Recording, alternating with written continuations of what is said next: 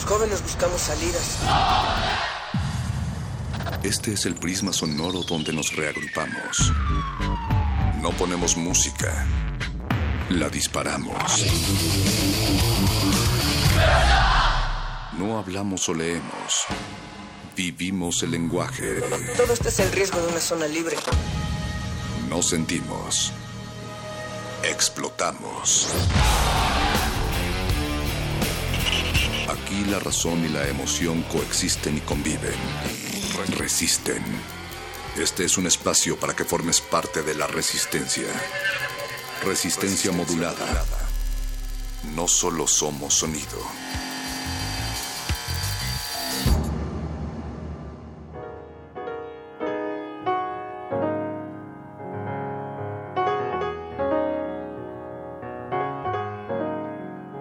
Ocho cabezas partidas por mitades en el mundo, cuatro personajes que absorben riquezas del 50 en nuestro territorio y millones de habitantes de a pie, un 99 pisando la mancha del olvido hay una propuesta para recuperar la memoria, luchar con conciencia y transformar los números rojos y dejar de depender de los verdes. 99% llenos de sueños encaminados a acciones, resonando aquí en una resistencia a través del 96.1 de FM. Esta noche me da muchísimo gusto que estés por acá, mi queridísima señora Berenjena, oh no, alias Berenice Camacho. También, también lo soy. Soy las dos y esta noche también me da mucho gusto, Natalia Luna, estar Buenas noches a ti y a todas, a todos esos oídos nocturnos de esta ciudad, pero también de cualquier punto del planeta, si es que nos escuchan desde el espacio virtual en nuestro sitio www.resistenciamodulada.com. Aquí arranca esta resistencia y gracias por dejarnos acompañarles en este martes 17 de enero y gracias por escuchar este llamado con estas voces, las de la de Natalia, la mía, pero también la de toda una producción que se encuentra del otro lado del cristal. Está el señor Agustín Mulia en los controles. Por allá del otro lado, en el segundo cristal, está Alba Martínez en la continuidad del Betoques en la producción ejecutiva. Yesua Tolentino andaba por ahí, pero se nos fue. Estaba por ahí en la asistencia, pero está Mauricio Orduña. En la invisibilidad de las galletas, Ma Orduña, está el doctor Arqueles. El doctor Arqueles todos listos porque esta noche tenemos un menú como cada día de la resistencia y bueno, pues arrancábamos antes de presentarles todo lo que vamos a platicar esta noche con algunas de las cifras eh, convertidas en palabras de esta distribución de la riqueza en el mundo. Hay brecha muy amplia entre los ricos y los más pobres. Y esto es de acuerdo a un, un informe que se da a conocer por Oxfam que se llama Una economía para el 99%. Ese 99% que somos todos nosotros, queremos saber ustedes ¿Qué ideas tienen para resistir económicamente? Hay un panorama global ante la pronta llegada del nuevo presidente electo de Estados Unidos y también hay un panorama nacional que medianamente, mi querida Berenice, van haciendo y aplicando supuestamente algunas medidas de austeridad que nunca se va realmente a sus dietas. Entonces el hashtag sería la resistencia del 99 y díganos ustedes cómo, cómo podemos resistir económicamente. En eso lo pueden hacer en arroba Rmodulada, es nuestra cuenta de Twitter. Y ahora que mencionabas Natalia, Natalia Luna, pues estas formas de austeridad, definitivamente la resistencia se tendrá que hacer desde abajo y es hora de empezarla a plantear eh, porque por parte de nuestras autoridades se ven pocas luces. Ojalá que pronto podamos exigir eh, representantes dignos del reto que está en el panorama, ese panorama anaranjado, que se pinta de anaranjado. Eh, en poco más de, poco, poco menos, eh, unos tres días ya estará por ahí este, gobernando en esa gran silla presidencial de los Estados Unidos el señor Donald Trump. Así es que bueno, hay mucho que pensar y pensarlo en colectivo, Natalia. Y también hay gente que no se está esperando para actuar y para decir cómo iremos a resolver o quién nos irá a resolver esta situación, sino que de mucho tiempo antes han encontrado otras formas económicas. Y, estamos hoy haciendo un énfasis en, lo económico por este informe que, resalta a las ocho personas, todos empresarios y hombres, que poseen y acumulan la misma riqueza que la mitad más pobre de la población mundial. Por eso estamos preguntándoles y lanzando el hashtag La Resistencia del 99, ideas para resistir económicamente. Y otras ideas que también van a estar presentes en estos micrófonos de la resistencia esta noche. Bueno, pues eh, vamos a tener una entrevista más adelante con Roberto Solís, el es coordinador de actividades educativas del Museo de la Ciudad de México, para invitarnos a una exposición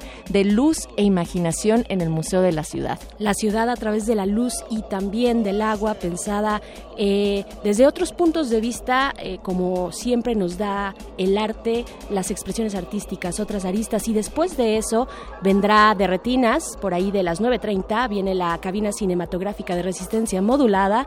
Eh, hoy estarán en entrevista con Lucía Ferreira, que es directora de la película Forastero, que está, se acaba recién de estrenar esta cinta. Y después de eso viene pues decodificaremos la capacidad de imaginar la no existencia esta noche en Resistor, el cero, esa es la primera premisa de el programa de ciencia y tecnología de resistencia modulada esta noche a partir de las 10 de la noche con 15 minutos. Les invitamos también a que sintonicen. Estarán los robots Eloísa y Candiani. Mm, yo creo que no tanto robots, sino androides, que es bien distinto, porque son Pero ahí de repente tienen participaciones de algunos robots. Totalmente, bueno, son los estelares y pues sí, estará ese signo de la nulidad en el centro como invitado de honor en, el, en Resistor, pero después también eh, una en la última hora de este martes vendrá el punto R para hablar de algo sabroso, porque hay que cerrar a gusto la noche.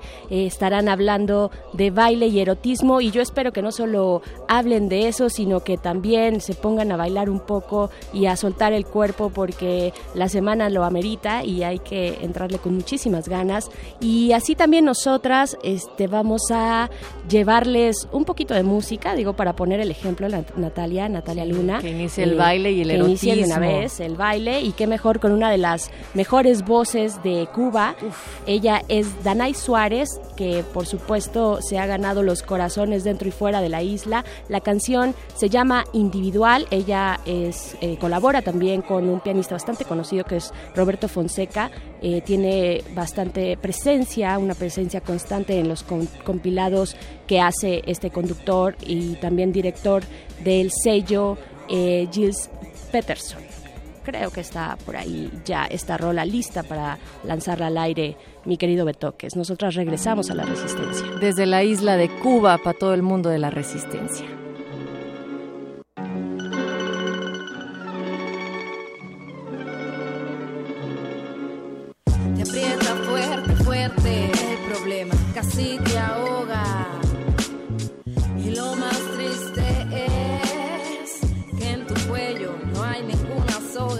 La solución está en ti, no en la boca de nadie. Serías tú si vivieras a tu propio aire. Las sugerencias negativas no deben cambiarte, pues es mejor que por ti sea que te equivocaste. Qué bueno es llevar tu propia moda y disfrutar tus pies,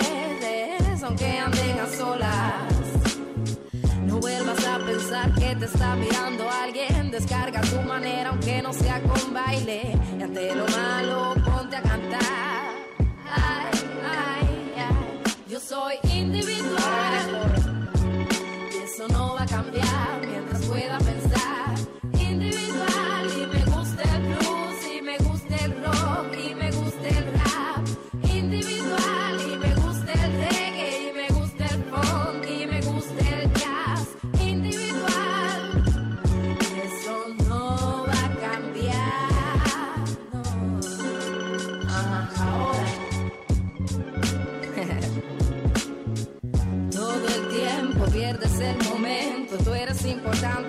Lo que llevas dentro. Habita en tu templo y edifica tu universo. Queda bien contigo y después con los demás. ¿Cuántos pensamientos se te estancan en la mente por no ser un team valiente y diferente a los demás? ¿Cuántos segundos has caminado de espalda al mundo?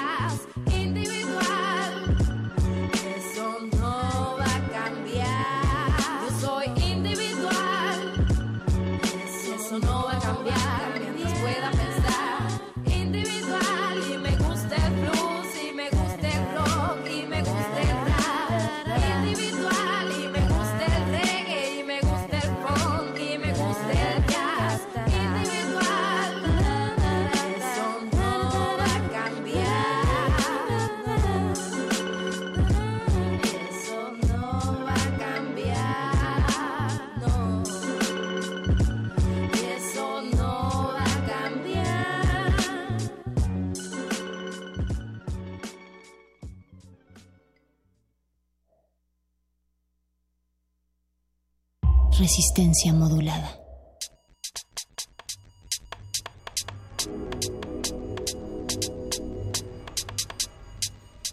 Escuchamos Danay Suárez con el tema individual, esta cubana cantando también sobre temas de resistencia desde esa isla.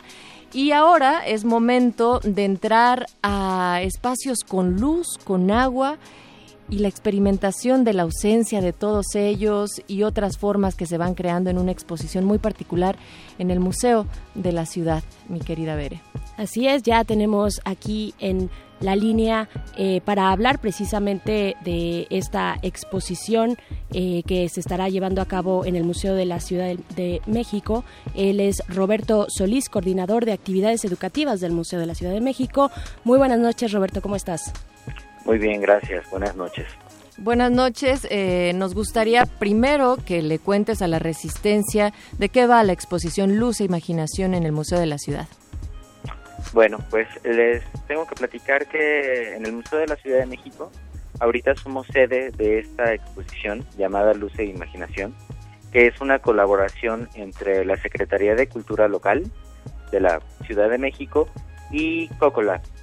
Resulta que esta exposición es creada ex profeso, puesto que narra la historia de la Ciudad de México desde la época prehispánica hasta un futuro próximo mediante el arte digital y el arte contemporáneo. Esta exposición está dividida de tal manera en que tú vas conociendo la historia y te la, eh, de manera sensorial totalmente. O sea, como bien lo decías, mediante la luz, mediante el agua, tus sentidos van percibiendo eh, tantas cosas que de alguna manera va hilando con lo que va sucediendo día con día y que tiene que ver con tu historia y la historia de todos nosotros que somos habitantes de la ciudad. Yo veía incluso un video breve en su página de Facebook de la exposición de Pablo y María, del cómo incluso hacían una referencia a los símbolos de las culturas mesoamericanas, pero también eh, más aterrizado en nuestra cultura prehispánica.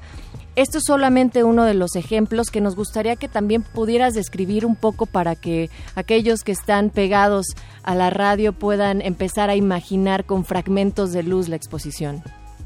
Pues mira, esta, esta pieza, esta instalación, lleva por nombre Origen.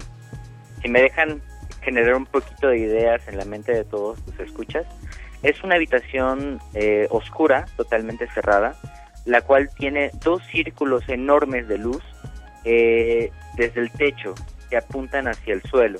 Esos dos círculos simulan los ojos de Tlaloc, que está observando todo el tiempo la ciudad. Eh, debajo, el camino es una eh, es, un pequeño pasillo que serpentea haciendo alusión a Quetzalcoatl. Este pasillo está se, se, sostiene sobre un piso brillante que asemeja el tono del agua y nosotros vamos caminando por esa ciudad de dioses que nos observan todo el tiempo, en esa oscuridad plena donde únicamente encontramos la belleza de la luz y de la luz transformadora. Formas eh, distintas que nos ofrece esta exposición de cómo entender y cómo, cómo habitamos una ciudad que habitamos común y cotidianamente, pero que de pronto nos podemos perder y también encontrar en estos espacios eh, para reconstruir y reconstruirnos en general eh, a partir de la luz y del el agua. Eh, Roberto. Sí, mira, la exposición está dividida en, diferentes salas, en las cuales se narran la historia. Una de ellas es origen, otra es población. Expansión es una, es, una instalación que asemeja el movimiento de las personas, como si fuéramos pequeñas células que componemos la ciudad. Otra de ellas es superposición, eh, posteriormente está urbanización y para cerrar hay una sala que es la instalación hecha por Coco Lab, eh, cuyo nombre es Imaginación. Y, también decir, bueno, que Coco Lab es un colectivo multidisciplinario de proyectos artísticos, culturales, pero sobre todo basados en la tecnología y pues acá hay tecnología, hay luz, hay sonido y hay tecnología. Eh, Roberto, ¿cierto? Sí, te podría decir que es una es la exposición más vistosa que se encuentra ahorita en la Ciudad de México porque aparte es una alternativa totalmente distinta a las demás exposiciones que puedes encontrar, digo que también son maravillosas en todas las exposiciones que hay en, la ciudad, pero esta mezcla de genera efectos maravillosos a, nivel sensorial.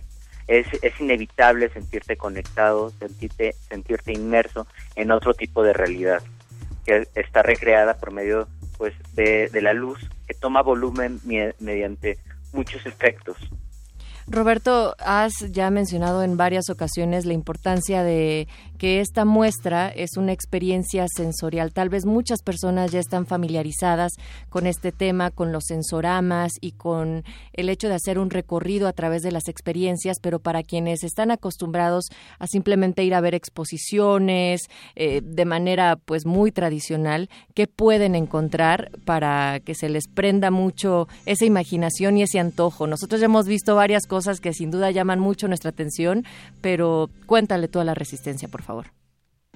Yo creo que cuando miras, em, en el caso de del arte clásico, una, una pintura, por así decirlo, tú puedes sentir la belleza, puedes incluso generar hasta ciertos síndromes, por ahí eh, se puede mencionar el síndrome de Stendhal, en el cual tú te, te afecta tanto la pintura que hasta puedes llegar a sentir ciertos mareos pues te voy a decir que en esta, en esta exposición tú vas a sentir frío, vas a sentir calor, vas a respirar eh, una, un ambiente distinto, una atmósfera, eh, como te decía, te vas a, te vas a ver inmerso, eh, vas a llegar a conmoverte por los sonidos que vas a encontrar ahí, no solamente con esos sonidos tradicionales de la Ciudad de México, sino también con sonidos muy particulares como sonidos que parecieran ser de capillas budistas, de espacios muy alejados, pero que si te das cuenta, ello también te va narrando parte de la historia de la Ciudad de México. Definitivamente una instalación lumínica que eh, nos apela en lo físico, pero también en lo emocional, en lo sensorial. Eh, dinos, por favor, Roberto, cuáles son las coordenadas para asistir a esta instalación en el Museo de la Ciudad de México. Pues bueno, eh, el Museo de la Ciudad de México se encuentra en el centro histórico, en la calle de Pino Suárez, número 30, entre la calle de Uruguay y El Salvador. Eh, este eh, se encuentra abierto de domingo a perdón, de martes a domingo de 10 de la mañana a hasta las 5:30 horas. Roberto, y además algo que a mí me gustó muchísimo fue los precios, que realmente son una cuota simbólica que hay un acceso general de 29 pesos y si eres estudiante de 14 pesos con 50 centavos, ¿no es así? Sí, sí, sí. Y, digo, y mañana, mañana miércoles es gratis. Es gratis, ajá, el miércoles es gratis. Sí, cabe resaltar que nosotros nos hemos mantenido en el precio de, del año pasado, en el precio que, que, que, ya llevamos un, buen rato así. Y pues bueno, tenemos los descuentos obligados, con todo gusto. Y pues bueno, esperamos también escuelas, grupos y pueden ustedes solicitar. Incluso si vienen en un, en un grupo específico, pueden solicitar gratuidad. ¿Hasta cuándo va a estar Luz e Imaginación, Roberto? Esta exposición va a, va a encontrarse hasta el 12 de febrero. Roberto, y también ahorita que mencionabas, para grupos específicos, eh, ¿dónde se pueden contactar eh, con ustedes para si están interesados, si alguien por allá afuera, eh, alguna maestra o maestro nos está escuchando, por dónde pueden tener información al respecto? Bueno, pueden ustedes escribir a, las redes sociales, que es, Museo de la Ciudad de México, y desde ahí los, los canalizaremos eh, para darle, para decirles cuál es la manera en la cual ustedes pueden obtener este tipo de gratuidad si se encuentran en grupos. Perfecto, pues muchísimas gracias Roberto Solís coordinador de actividades educativas del Museo de la Ciudad de México, por la invitación a la exposición Luz e Imaginación que se encuentra en el Museo de la Ciudad y que estará disponible para ustedes hasta el 12 de febrero. Vayan, vayan y descubran cómo puede tocarse y ver a la luz desde su lado más tangible. Muchas gracias, Roberto. Que pasen muy buenas noches. Ah, por cierto, eh, nosotros eh, nos encontramos en el área de atención al público y tenemos visitas guiadas por todas las exposiciones que tenemos y son totalmente gratuitas. Ah, perfecto. Oye, ¿y todavía van a estar haciendo los talleres eh, los días domingos, me parece, para también, digamos que disfrutar de otra manera esta misma muestra? Sí, tenemos los talleres los días y domingos a la 1.30 de la tarde, en el cual nosotros trabajamos un poquito con celulares, con espejos y hacemos pruebas muy experimentales con los efectos que tiene la luz proveniente de estas instalaciones. Es muy interesante. Venga, pues dense una vuelta alguno de estos días para que puedan tomar el taller y si no, al menos simplemente visitar, que no es no es poca cosa, mi querida Berenice, la muestra de luz e imaginación. No es poca cosa, dense ahí una inmersión lumínica, eh, sensorial para iniciar, iniciar con todo el año. Muchísimas gracias Roberto Solís. Y Natalia, nosotras estamos a punto de dejar esta cabina a las cintas, al cine, a la cabina cinematográfica, pero antes eh, pues estábamos hablando, platicando acerca de este tema de los 99, del 99% que representamos, eh, la gran mayoría, obviamente ese 99% de la población mundial que está en franca desventaja económica y no solo económica, sino lo que esto se traduce. Ahorita hablábamos de los precios del eh, Museo de la Ciudad de México, de esta parte accesible de la cultura, muy importante, pero también, bueno, eh, tenemos enfrente algo innegable que es una distribución de la riqueza desigual, absolutamente y eh, una brecha amplia que también nos limita a ese 99% y bueno, hay que ver cómo después, una vez que tome Trump eh, la presidencia de los Estados Unidos, cómo se va a poner esto, pero de todas maneras nosotras y nosotros tenemos que resistir, estamos obligados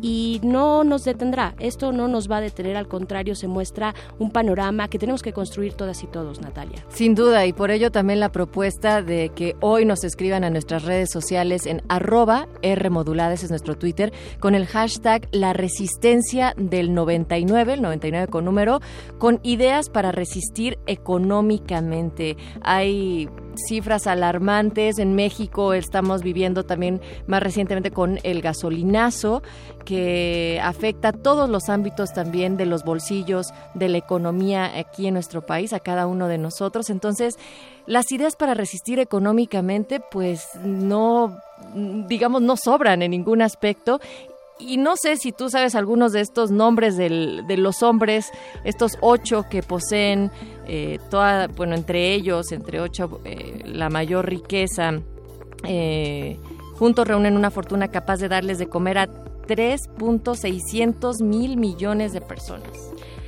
Esa es la cuestión, no podemos seguir consumiendo de la forma en la que se, en la que estamos consumiendo, no podemos seguir aspirando a vivir como este 1% de la población, porque es imposible, porque estamos reventando la tierra, porque estamos reventando los pueblos.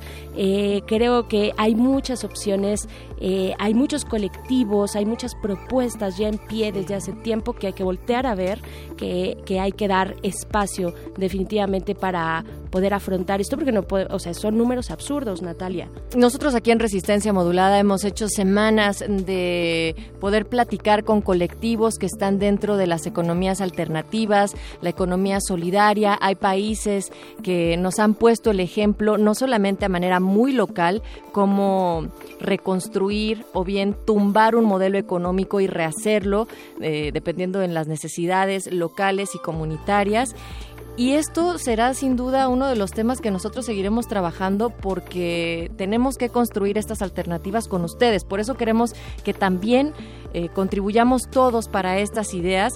Y bueno, había nombres en esta lista de los ocho hombres, como por supuesto Bill Gates, ¿no? Dueño de Microsoft. Como siempre.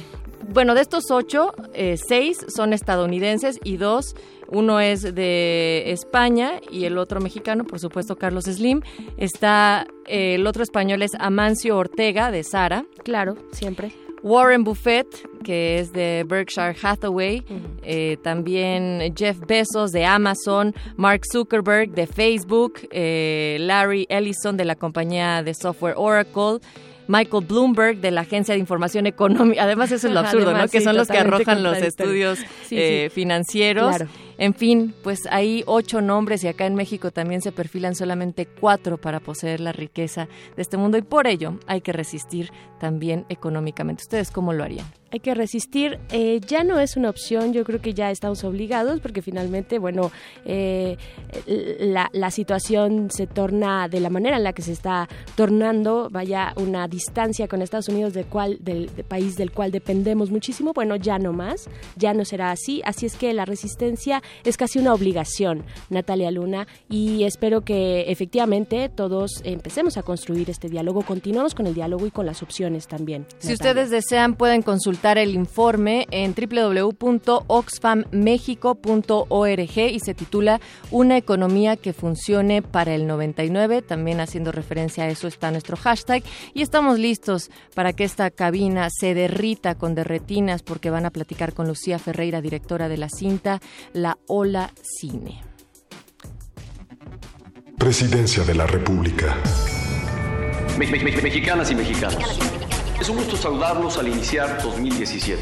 Espero que hayan celebrado en familia este ajuste en el precio de la gasolina, ya que desde hace años mi responsabilidad es justamente subir impuestos, subir impuestos, poniendo en riesgo la estabilidad de toda la economía. Yo no, no tengo nada que esconder. Quitarle recursos a los mexicanos más pobres para dárselos a los que más tienen. ¿Y mis 50 mil pesos qué? Los, los, los datos duros hablan por sí mismos, ya que desde hace años México importa más de la mitad de los combustibles que consumimos. En lugar de invertir en cosas más productivas, como sistemas de transporte público, escuelas, universidades y hospitales. Incluso hemos tenido que eliminar jóvenes que hoy se están graduando, jóvenes. Adicional a lo anterior, a partir del primer trimestre de este año, se reducirá la unidad nacional y nuestro país. La, la unidad nacional y nuestro país. Valores profundos de amor a la patria. Aquí les pregunto, ¿qué hubieran hecho ustedes? ¿Qué hubieran hecho ustedes? ¿Qué hubieran hecho ustedes? ¿Qué hubieran hecho ustedes? ¿Y a mí qué me dicen? Yo voté por codos. Resistencia modulada.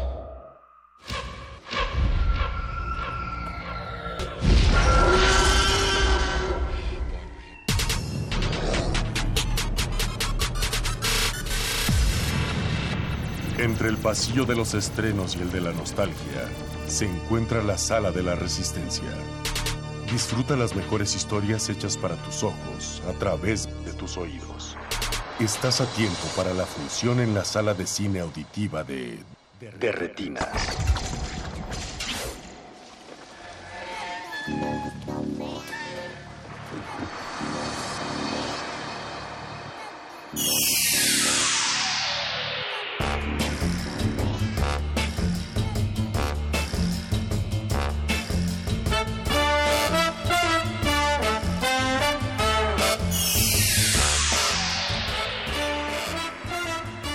Buenas noches y bienvenidos a su cabina cinematográfica. Estamos en Derretinas, es el 96.1 FM de Radio UNAM. Y vamos a estar hablando de cine los próximos 45 minutos. Mi nombre es Rafael Paz y les doy la bienvenida a su programa. Aquí a mi derecha está Alberto Acuña Nabrijo. Alberto, ¿cómo estás? ¿Cómo estás? Aquí en el lugar ahora de Jorge, Jorge que nos abandonó porque es todo un profesional de la salud y tenía que atender ciertos compromisos. De salud a cine, pues mejor salud. Pero nos manda este, muchos saludos, besos y cine, como todas las semanas. Y este, el tema eh, justo de esta semana está dedicado a Forastero, la película de Lucía Ferreira que se estrenó el pasado viernes en el circuito, en el circuito eh, cultural. Cultural alternativo, underground. Underground, sí. Cortesía de La Ola Cine. Y nos acompañan esta noche Lucía, ¿cómo estás? Hola, ¿cómo están? Que es directora de la película. Y eh, los directores de La Ola, Alejandra Costa Chávez. Hola. Ahora sí vamos a echar huellas. No. Y Pedro eh, Emilio Segura. Muchas gracias por tenernos aquí. Al final es la Goya. Al final es la Goya. Ahorita se Pues, ¿qué les parece, muchachos, si arrancamos escuchando algo de música y regresamos a platicar de Forastero? Eh, la selección musical de esta noche está dedicada al tercer disco de Ron de Jules. No tiene nada que ver con la película, por si así lo creen. Así que no se cual. asusten. Es un pequeño capricho del señor Mauricio Orduña, que es nuestro productor esta noche. Así que vamos a escuchar el primer corte que es Talk to Me. Regresamos. Recuerden que están en. Derretinas.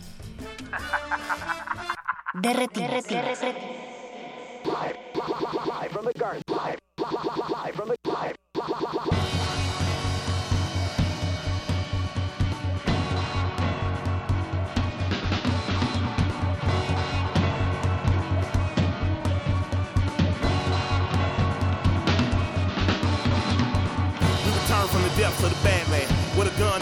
a waistband. With the war with the devil and Shaitan. He wore a bad toupee and a spray tan. So high now, hoping that I land on a tight stick moving through Thailand. On the radio, heard a plane hijack. Government did that like they cook crack. I move in a world of conspiracies. Obey no rules, I'm doing me. Smoke kush transport to the airport. Customs found a joint in my passport. Full cash and I gave him what he asked for. God damn it, it's a motherfucking miracle. Small bride made it back into America. Hit Uber and maneuvered out the area. Rhyme animal, pit bull terrier.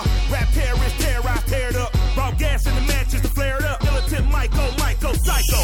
On any ally or rival. Born black that's dead on arrival. My job is to fight for survival in spite of these all lives matter as white folk. This is spiritual warfare that you have been dealing with. Uh, This is not a fight that you have been dealing with flesh and blood, uh, but this is a fight against principalities uh, and evildoers uh, and unclean spirits. uh.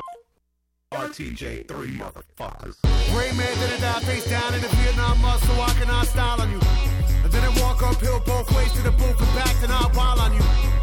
You think baby Jesus killed Hitler just so I'd whisper? And you safe and sound, and these crooks tap your phone, and I have a file on you. Huh? What me worry now, buddy? I've lost before, so what? You again, I'm dirt, motherfucker. I can't be crushed. Fuckers, open the books up and stop bullshitting the kid. But they got a Michelin star, I'm on par with the best, never took the gig. I'm a super cat from down down in the dust, don't bother to touch. I got firm clutch on a grip in the box, I might go ride the tank, take a ride in the bank. Got the son of Rick Rubin, Russian full thrust, don't flash free shit to the Shark Tank judge. Talk real good, cause we're smart stuff. We a good crew to fuck with, better to love. I told y'all suckers, I told y'all suckers, I told you on RTJ front, then I told you again on RTJ 2, and you still ain't believe me. So here we go, RTJ 3. Talk to me.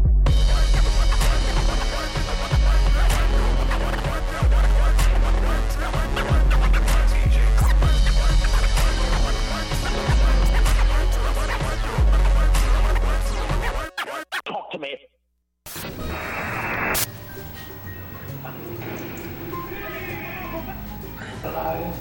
y mantenerla eh, de acuerdo a eso en una secuencia apropiada para su arribo y Ponte todo el lugar de un piloto que está haciendo una aproximación para...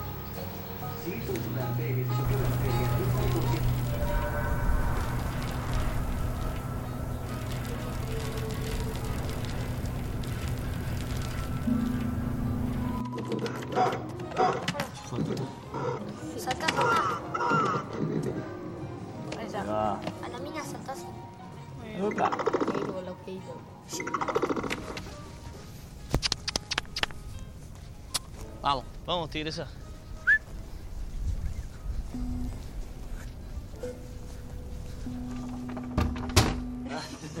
Hola. ¿Cómo va? ¿Bien y vos? Bien. ¿Estabas durmiendo? Ah, no, no, estaba leyendo este libro de Jaime.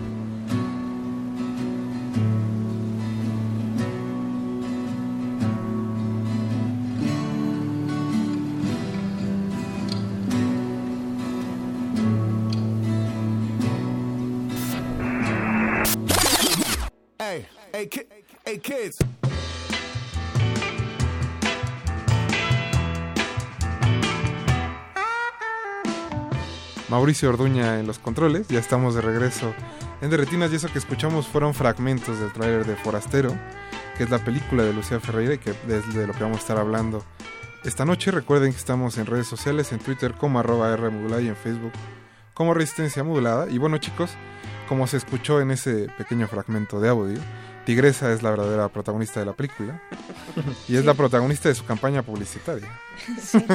Ahorita de hecho está en este es el avatar de Cineteca Nacional. De Cineteca Nacional, De claro.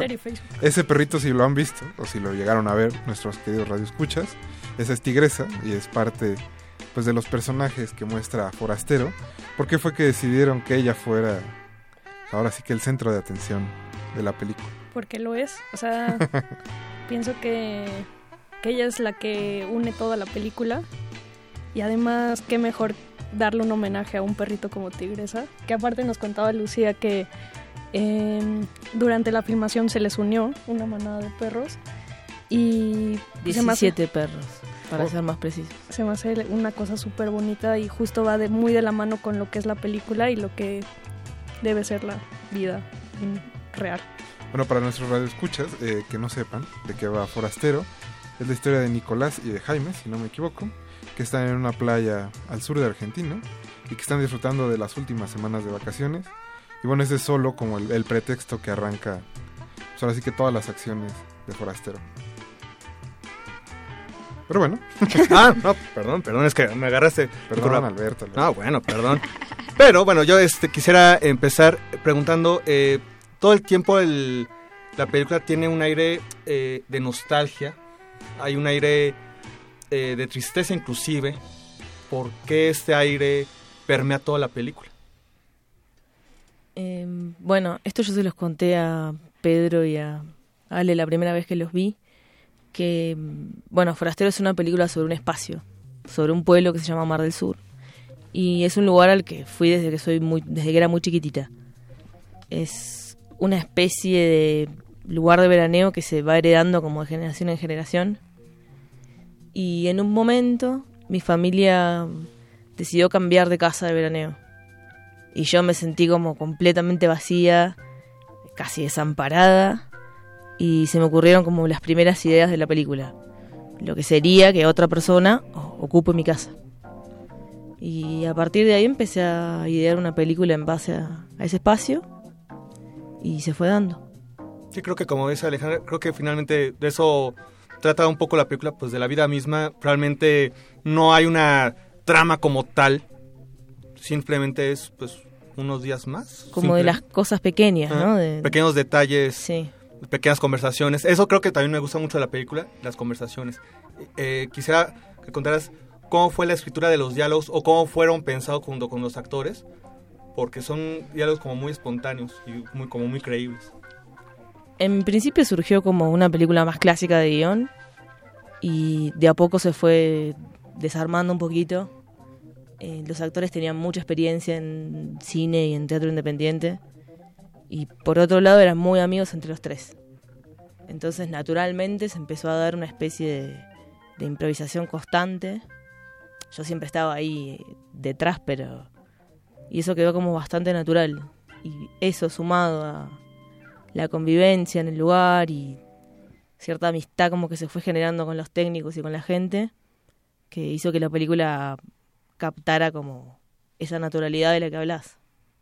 ¿no? Que incluso como puede cruzar fronteras, porque son diálogos que muchas veces yo temía que quizás no, no se entendieran o no llegaran a ser graciosos y creo que algunos funcionan igual, ¿no?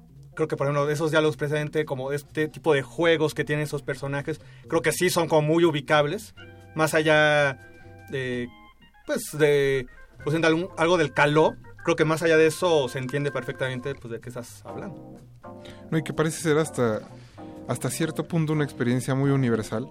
El hecho de que sales de vacaciones y quizá en la mente construimos un escenario donde va a haber diversión todos los días, eh, vamos a ir de fiesta, vamos a hacer mil y un cosas. Y ya que estás en el lugar, en realidad solo fluyen como todas las acciones, que es precisamente lo que pasa en Forastero. Sí, y como esas pequeñas acciones pueden ser una cosa grande y hablar de un montón de cosas y, y de una historia. Yo quisiera saber, Lucía, ¿cómo fue que pasaste del, del corto?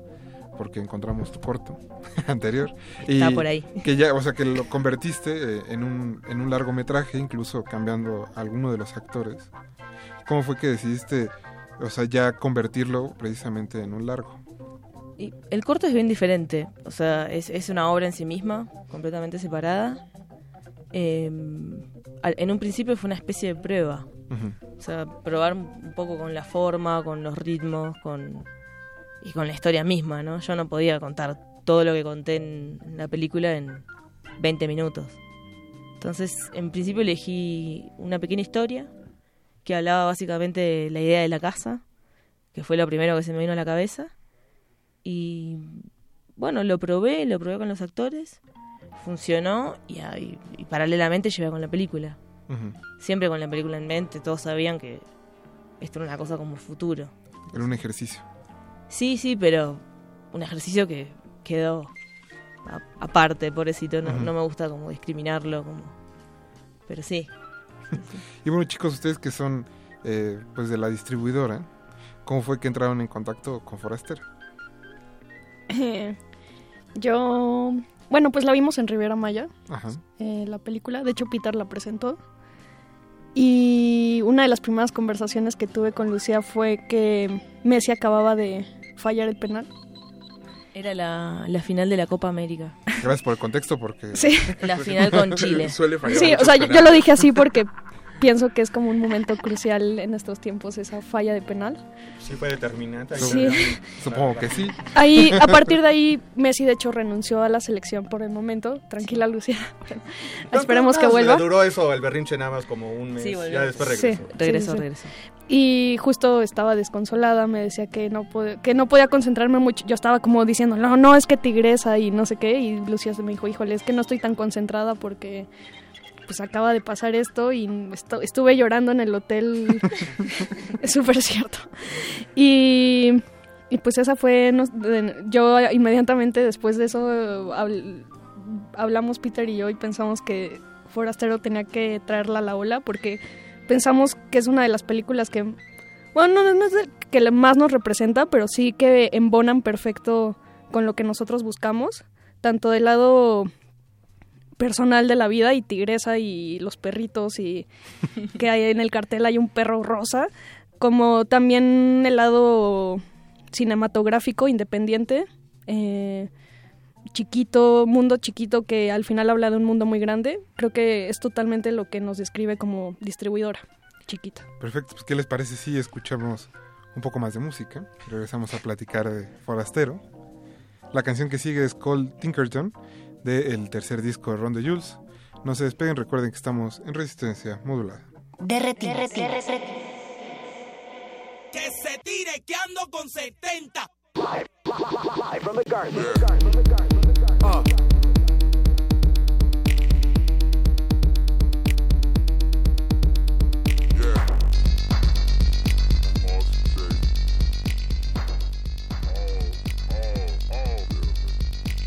Jewels live in the garden. Licking all shots and we aim for the darkness. Make it get hot for retarded. Kids cook s'mores off the crotch of our targets. Kumbaya, bitch. Buckle up, little trooper. Can't get past me, I'm stuck in the future.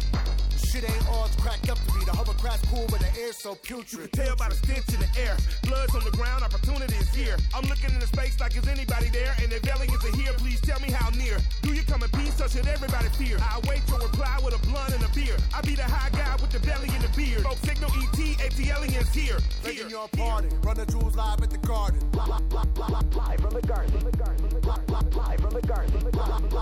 Live from the garden. Run the jewels live at the garden. Run the jewels live from the garden. Run, the jewels live from the garden.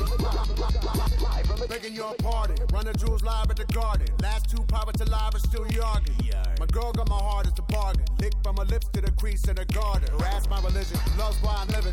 Smoke on the face by the feel full partner. Life is shit NATO. Smoke my umbrella. Boys back turning the slacks to all yellow.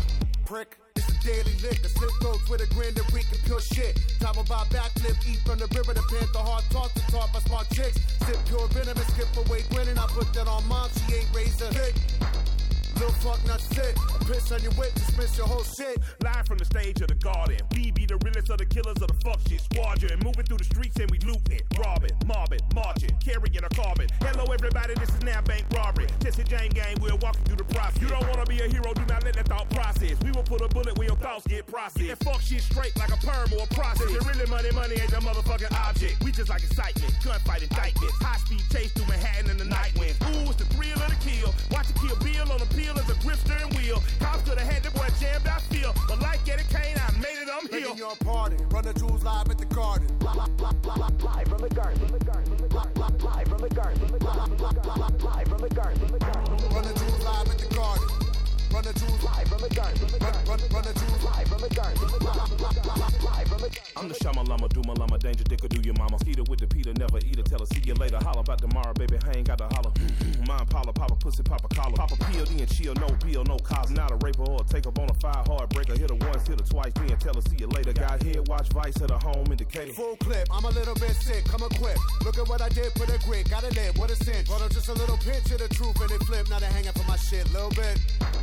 It's the myth, the myth. I do push-ups nude on the edge of cliffs. The jewels come quick, all golden break, click, click. Box cutter spit, brother, what a trip. Your party, run the jewels live at the garden. Live from the garden. Live from the garden. Live from the garden. Run the jewels live at the garden. Run the jewels live from the garden. Run, run, run the jewels live from the garden. Live from the Tickets are on sale now at the Garden Box Office, and all Ticketron locations are charged by phone. Hasta abajo, estamos llegando. Derretinas. Ya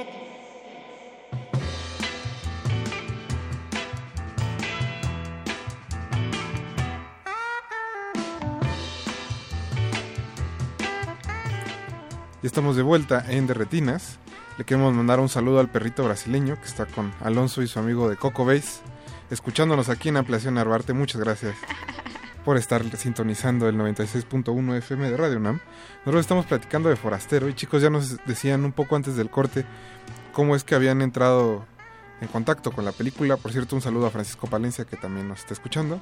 Entonces díganos, después de lo de Messi, cómo fue que aparcharon sus corazones y decidieron ya traer en forma la película. No, realmente fue el momento, en, el momento en que tuvimos la oportunidad de ver todo el filme de Lucía en pantalla grande. O sea, fue una experiencia, yo creo que de las más lindas de todo ese festival. Era una de las películas que estaba con no tantos reflectores y que toda la gente que tuvimos la oportunidad de entrar en la sala, este, en el Q&A que me tocó, tuve la oportunidad de conducir, se demostró, o sea, como un señor, un señor que podrías pensar que sería de aquellos que te cuestionarían sobre por qué una película es de esa forma, por qué ¿Por qué no pasa Como el cliché del ¿por qué, señor ajá, ¿por qué no pasa las regañón. gran- por qué no pasa esta gran historia? ¿Por qué me cuentas casi Porque es en blanco y negro. Ajá, porque es en blanco y negro, exacto. Baja casi corriendo a abrazar a Lucía y todos eh, todos con esa sensación unánime de celebrar esta película que a todos, o sea, que desde el momento en que estás en contacto con ella ya te pierdes por completo en esta cotidianidad del- de la magia de- del espacio, de la magia de esta playa, de la magia de estos chicos. Y, o sea, la forma en que Lucía te lo comparte como si te lo estuviera contando de toda la vida. Nos, o sea, antes de esa plática con Messi, al ver la película tú ya sabías, bueno, nosotros ya sabíamos o sentíamos que pues, nos íbamos a llevar bien con Lucía. O sea, que había algo que nos íbamos a entender y de ahí están en ese, en ese tipo de conexiones que son como las que busca la ola y que Forastero nos brinda para poder traer. Habrá que decir que frente, como tú dices, no tenía los reflectores, posiblemente venía de una sección mucho más pequeña, podemos llamarlo así, que es la de Rivera Lab, que de hecho de ahí de alguna manera es como uno de los gérmenes de, de la, de la película, ¿no? Podrías contar un poco más cómo se da esta, esta parte, un poco más de producción. Sí, la- la película desde que se empezó a escribir siempre fue hecha muy muy independientemente, o sea, con gente que ay- ayudaba por muy poca plata o por nada, eh, y se hizo durante mucho tiempo y participó de varios work in progress. Uno de ellos fue el de Riviera Lab. Eh, increíble para mí, a mí nadie me conocía. Eh, era de repente un festival como muy grande, que nada, muy nuevo también, y que apostaba por películas chiquititas como la mía. La experiencia fue espectacular, eh, no, no gané, por supuesto, pero mm, la experiencia fue increíble. Y después volví a los dos años, cuando conocí a los chicos acá de la ola, y de vuelta se armó como una especie de, como una especie de sorpresa nadie sabía muy bien qué era la película ni por qué estaba ahí. Eh, apenas había anunciado, estaba en una sección, si bien es, muy interesante la sección, eh, no es una sección principal. Y, y se armó como algo muy lindo. La, gente me paraba en todos lados y siempre eran cosas positivas y todos habían entendido eh, lo mismo, aún con las distancias. había tenido como un muy buen recibimiento, eso fue increíble. Y eso fue en México, entonces estar acá, estrenando la película justamente en México, me parece que, que se encontró una especie de nicho y está bueno. Me, siento cómoda.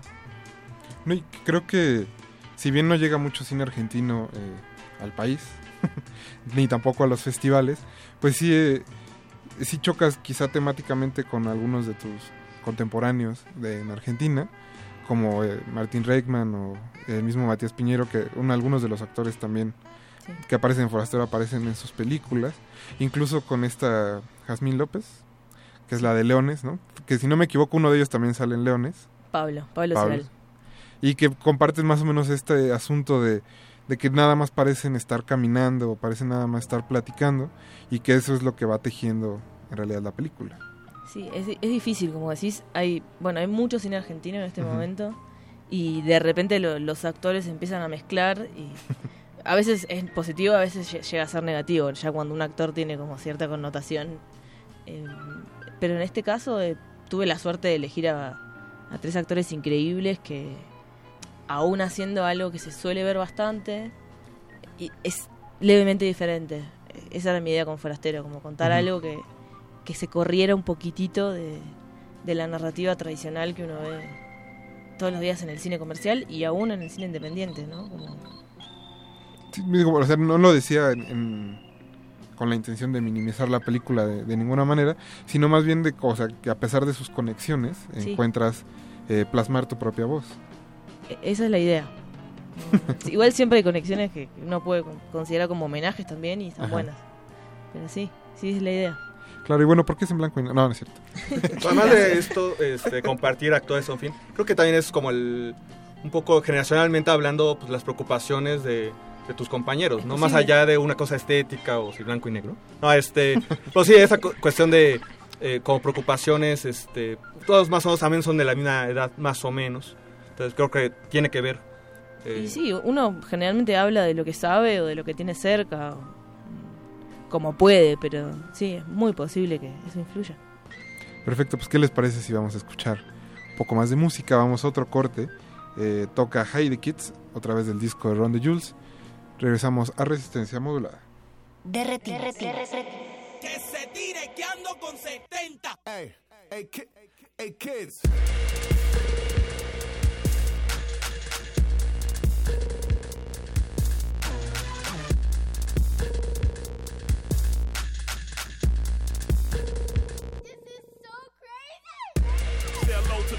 The masters on behalf of the class masters. We showed up ski masters. Hey, hey, ki- hey, kids.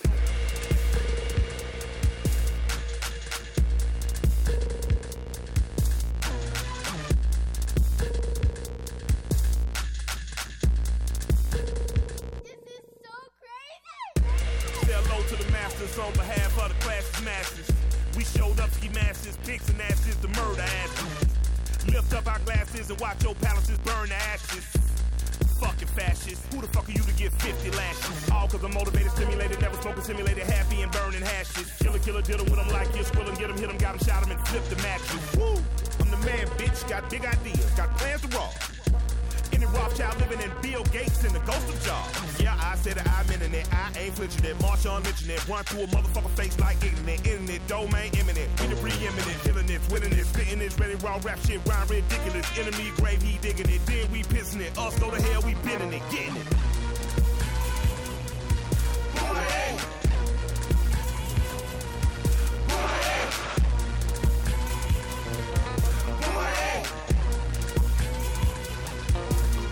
Yeah.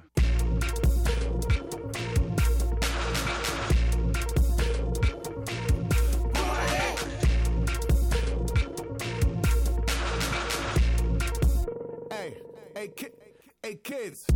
I'm the fucking tits. I hold no regard for no fucking myths. Hey, I live half my life to give half my cash to these half men. Hey, They got half a heart, they give half a fuck, they got half the gun.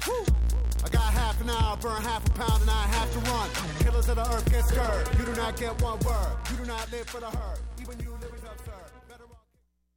La radio resiste. Resistencia modulada.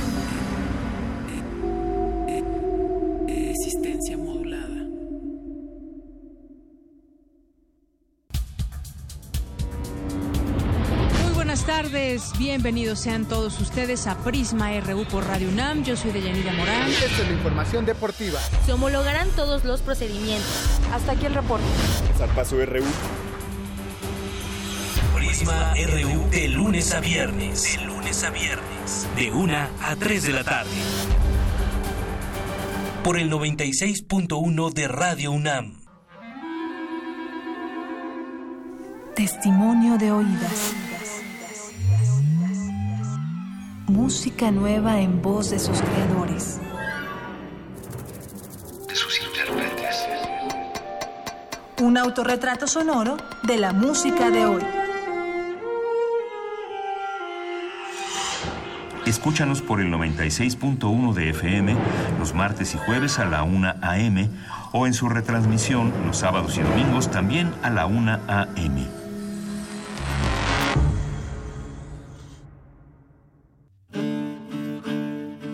Sumérgete en la música del planeta. Encuentra las perlas acústicas en el Mapamundi. Salpicadas desde Radio Nacional de España, Mundofonías. Una producción de Juan Antonio Vázquez y Araceli Zigane, creada para divulgar los ritmos del mundo. Sábados 6 de la tarde, por el 96.1 de FM. Radio UNAM.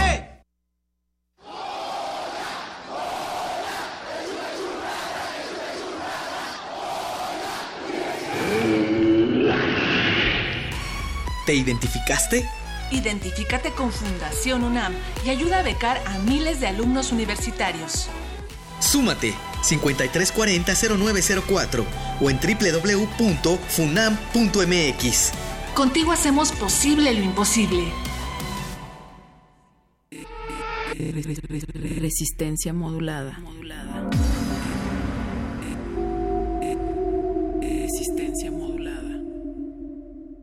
Tómate hasta abajo, estamos llegando. Martes de mil por uno. De, de, de, de, de, de, de retinas. De retinas.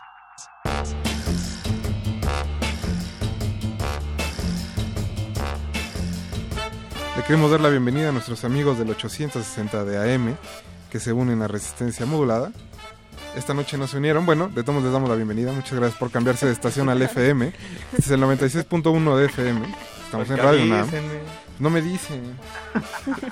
Pero así trabajamos con profesionalismo, destreza y puntualidad. Estamos Ellos hablando de pierden, Forastero. Los de, los de la AM se lo pierden. Ella se lo pierde. Estamos hablando de Forastero con su directora Lucía Ferreira. Y también nos acompañan los directores de La Ola Cine, Alejandra Costa y Pedro Emilio Segura Bernal. Pero muchachos, ya estábamos este, hablando de fútbol. Entonces, ¿cuál es su selección favorita de Argentina del 80 para acá? La actual. La fácil. Acabas de ver el álbum de Panini, pero eso no. La actual porque pienso que Messi va a estar muy caro. Y está Messi, siempre que esté Messi. Hay que ver el futuro. La mía es la del 2002. No es cierto. Qué bueno que no. Es un chiste duro porque esa quedó. Sí, fue esa la primera ni a- selección argentina eliminada en, grupos. En grupos. Y además creo, creo que con un punto.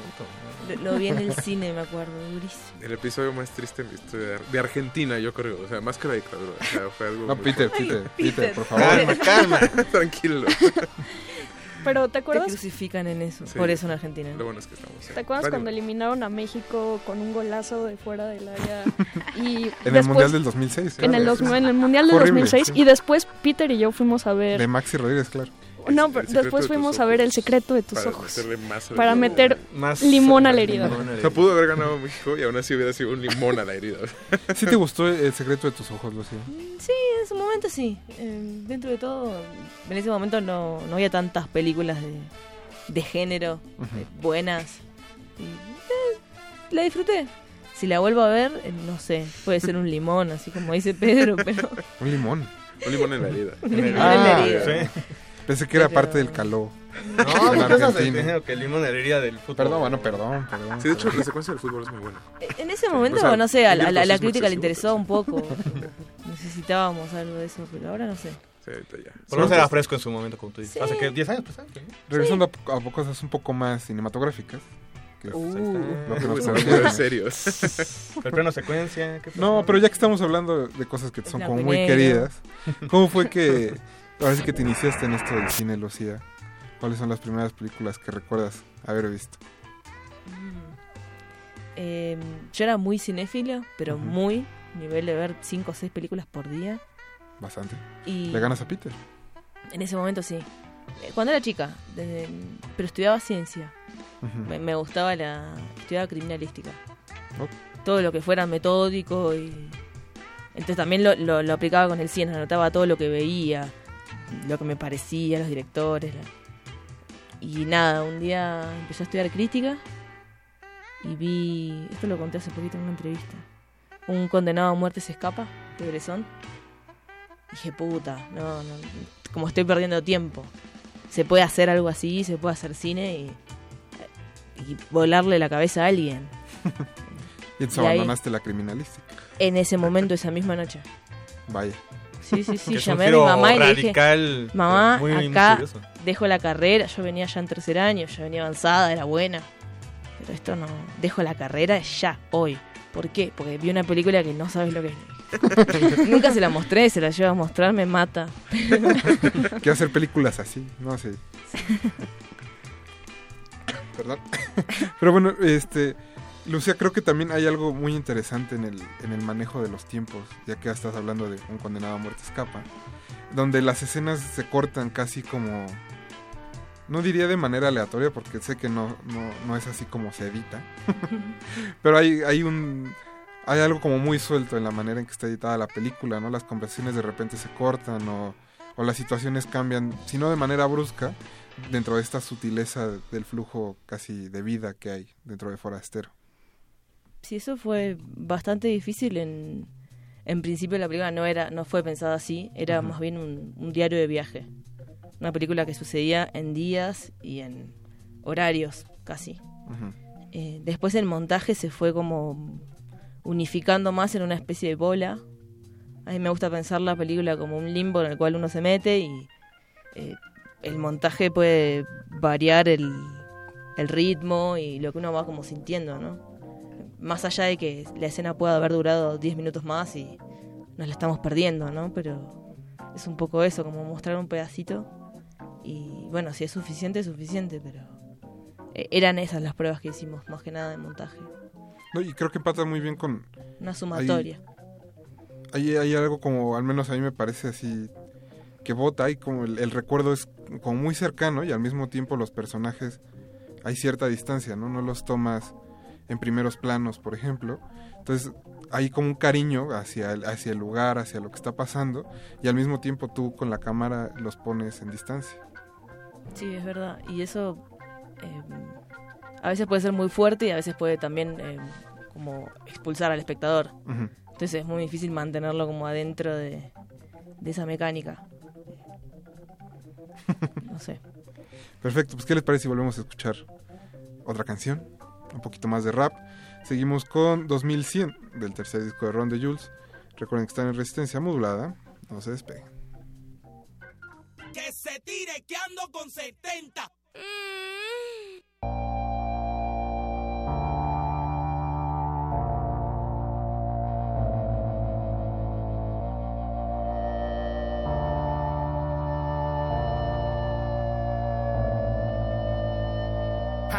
before the hate that we hold lead us to another holocaust? So we so deep in it that we can't end it, stop, hold, ever call it off. It's too clear, nuclear's too near, and the holders of the Molotov say the revolution's right here, right now, hand they ain't calling off. A double finger with a fist. Here at the abyss, I will be your tour guide. It is wartime, check your wrist. Ready, kid? over to your right, shine a light. Got a baby ready for the fight. I just wanna live. I don't wanna ever have to load a clip. Only hunt bliss. I am still a kid in my heart, but these motherfuckers sick. They don't give a shit, not at all. They don't even wanna let you take a little piss in a pot. Listen along, they don't want your love. Shit is bug. Motherfuckers steady getting rich from the blood. Love when you beg. Trust, I would sooner put a fucking pair of lips to the sun. Love will survive running under iridescent lights for our lives. I would be surprised if we ever got the business so alive as tonight. Wild for the night. Look into my eyes, I am standing at your side for the fight. Minds over might. Swear to God, they can barely even see the dog. They don't see the size of the fight. Wake up, drink water, smoke blunt, clean oil, my Kalishnikov. Stockpile tea for me and friends, case shit get the popping off. The even news giving yous views, telling you to pick your master for president. Been behind the curtain, seen the devil working, came back with some evidence. I'm here to tell you, don't let them tell you what's right, wrong. Make love, smoke kush, try to laugh hard and live long. That's the antidote. You defeat the devil when you hold on to hope. Cause folk, life is beautiful and we ain't got to die for the mother men. And I refuse to kill another human being in the name of a government. Cause I don't study war no more. I don't hate the poor no more. Getting more ain't what's more. Only thing more is the love. So when you see me, please greet me with a heart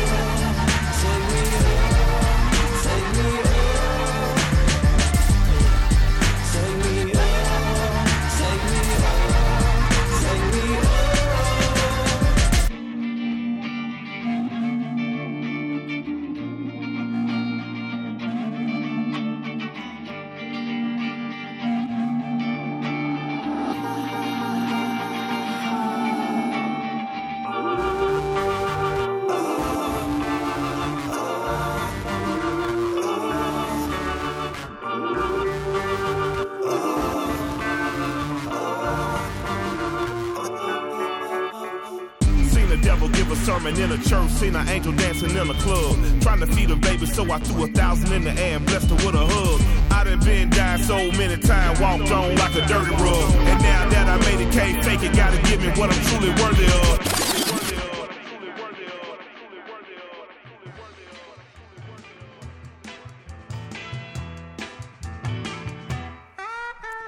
Se nos escurre el de retinas entre los oídos. Como siempre. Como siempre. Chicos, muchas gracias por haber venido esta noche. A ustedes. Gracias. Ahora sí que, ¿dónde puede ver eh, el público forastero? Mm, Forastero ahorita actualmente se encuentra en Cineteca Nacional. Estará otro par de semanas por ahí y en las próximas semanas se irán sumando otras salas. Casa de Cine ya está confirmada para dentro de 15 días, Tonalá febrero y esperamos que se sumen muchas más. Y sus redes, donde puede checar también la gente horarios, funciones, los bonitos materiales gráficos. En la Ola Cine. ¿En dónde más? Ay. Está Ay. bueno el deseo. Igual si quieren seguir a Lucía Ferreira pueden encontrarla como O Lucía Ferreira. O H, Lucía Ferreira con I. Para que te digan qué piensan de Forastero después de que la vean. Sí, claro. Manden todo. Perfecto. Eh, antes de despedirnos, también un saludo a Dianela Torres que nos está escuchando y quería un yoga. Digo un yoga. Un yoga, Un Goya. ¿Vamos a echar un Goya? No, porque ya se acaba el programa. Nosotros vamos a despedir escuchando eh, Goya. Thursday in the Danger Room. Recuerden cachun, que Goya. seguimos con Resistor y a las 11 de la noche viene el punto R. Muchas gracias a Don Agus que estuvo en los controles, a Mauricio Orduña en la producción, a Arqueles y a Betoques que también están del otro lado del cristal, Alberto Cuña Navarijo. Gracias, buenas noches. Mi nombre es Rafael Paz y nos escuchamos el próximo martes a las 9 y media de la noche. Se quedan en Resistencia Modulada. Goya. Universidad. De retinas. Hasta la vista. De, de- de retinas. Hasta la vista. Lo sentimos. No hay escena después de los créditos. Nos escuchamos la próxima función. And if someone gets upset, you say chill out. Or you can do combination. Chill out. You say no problema. And if someone comes on to you with an attitude, De retinas. Hasta la vista.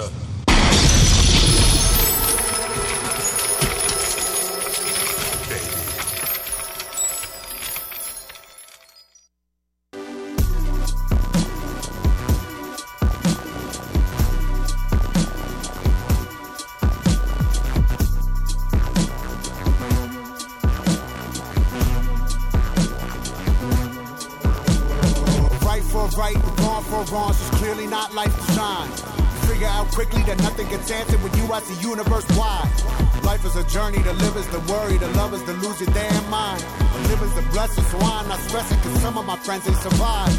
That's the release, but a much bigger pieces of living on limited time. Like how do you look in the eyes of a friend and not cry when you know that they're dying? How do you feel about yourself when you notice sometimes you would wish they were gone? Not because you didn't love them, but just because you felt too weak to be strong. You couldn't bear to see someone who prided themselves on the strength of their weak.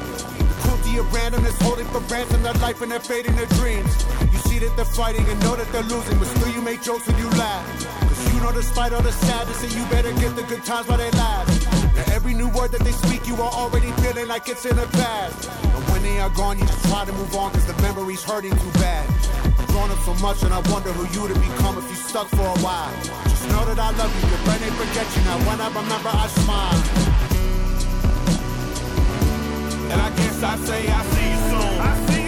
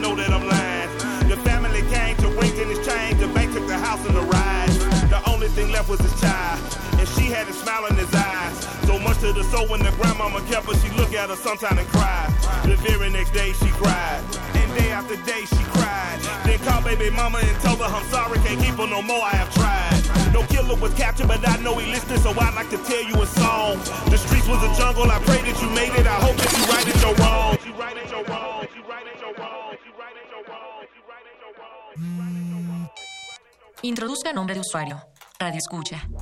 Introduzca contraseña. Resistencia modulada. Ender. Acceso permitido a re- re- re- resistor. Resistor.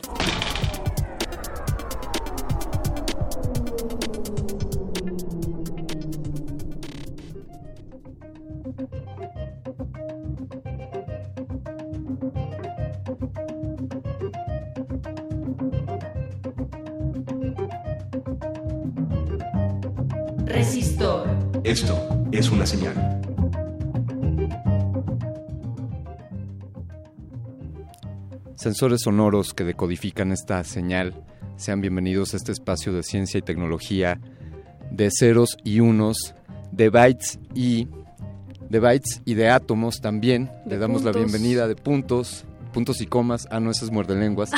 Esto es Resistor. Les damos la bienvenida a Eloísa Gómez. Alberto Candiani, un gusto estar con ustedes una noche más. Aquí, aquí seguimos resistiendo, seguiremos en este nuevo año, en esta nueva era, en esta emisión número, algún número de emisión será esta emisión de Resistor. Les saludamos desde el 96.1 de frecuencia modulada. También los invitamos a sintonizarnos en línea en el www.resistenciamodulada.com, además de resistenciamodulada.unam.mx, es como da inicio esta sección de Radio UNAM. Hoy estamos hablando, hoy de qué vamos a hablar, Resistoret. Hoy tenemos un tema que creo que a muchos puede apasionar porque puede apasionar tanto a científicos, matemáticos como filósofos, escritores, sobre qué es el cero. El cero. Es un signo numérico que tiene valor nulo, pero este concepto eh, tiene muchas cas en la historia del hombre. De las antiguas culturas descubrieron infinidad de conceptos, tenían un, un concepto muy diferente a como hoy concebimos el cero.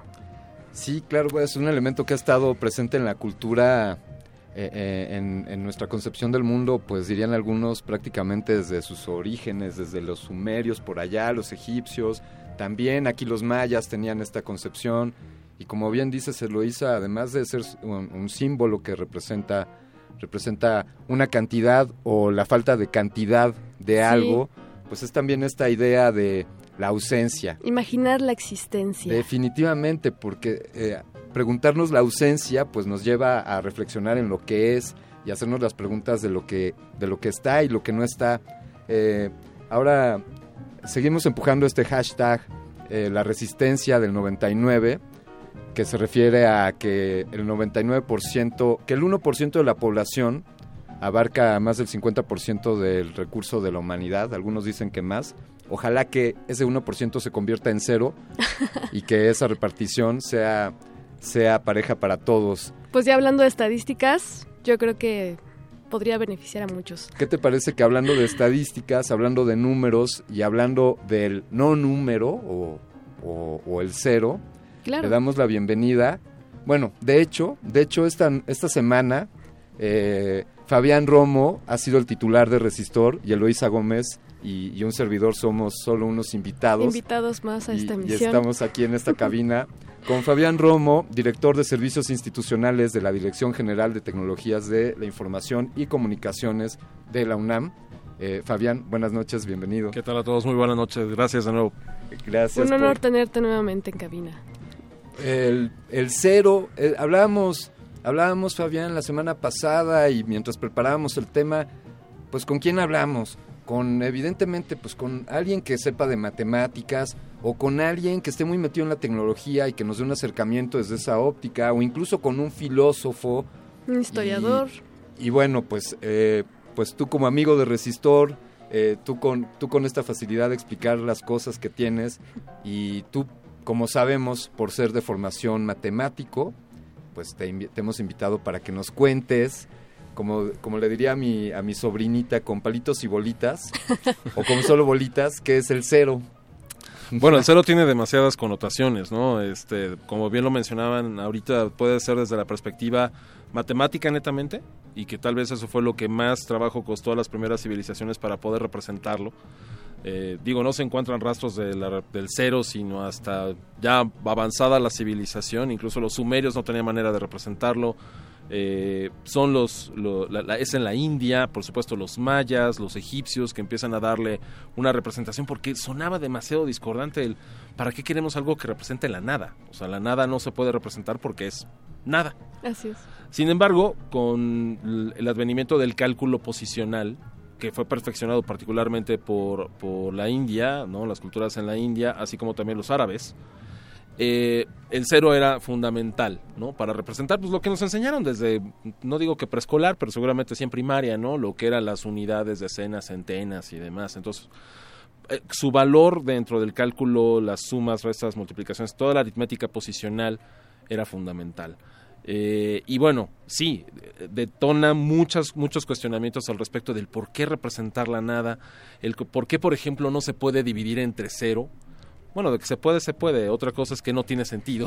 Claro, sí sería como No, tiene- no tiene sentido decir tengo seis manzanas y tengo cero niños, ¿no? ¿Cuántas manzanas le tocan a cero niños? Eh, y, y- y bueno, hay muchas demostraciones matemáticas al respecto de eso, definiciones de si realmente es un número o simplemente es un símbolo para, para, para poder hacer cálculos.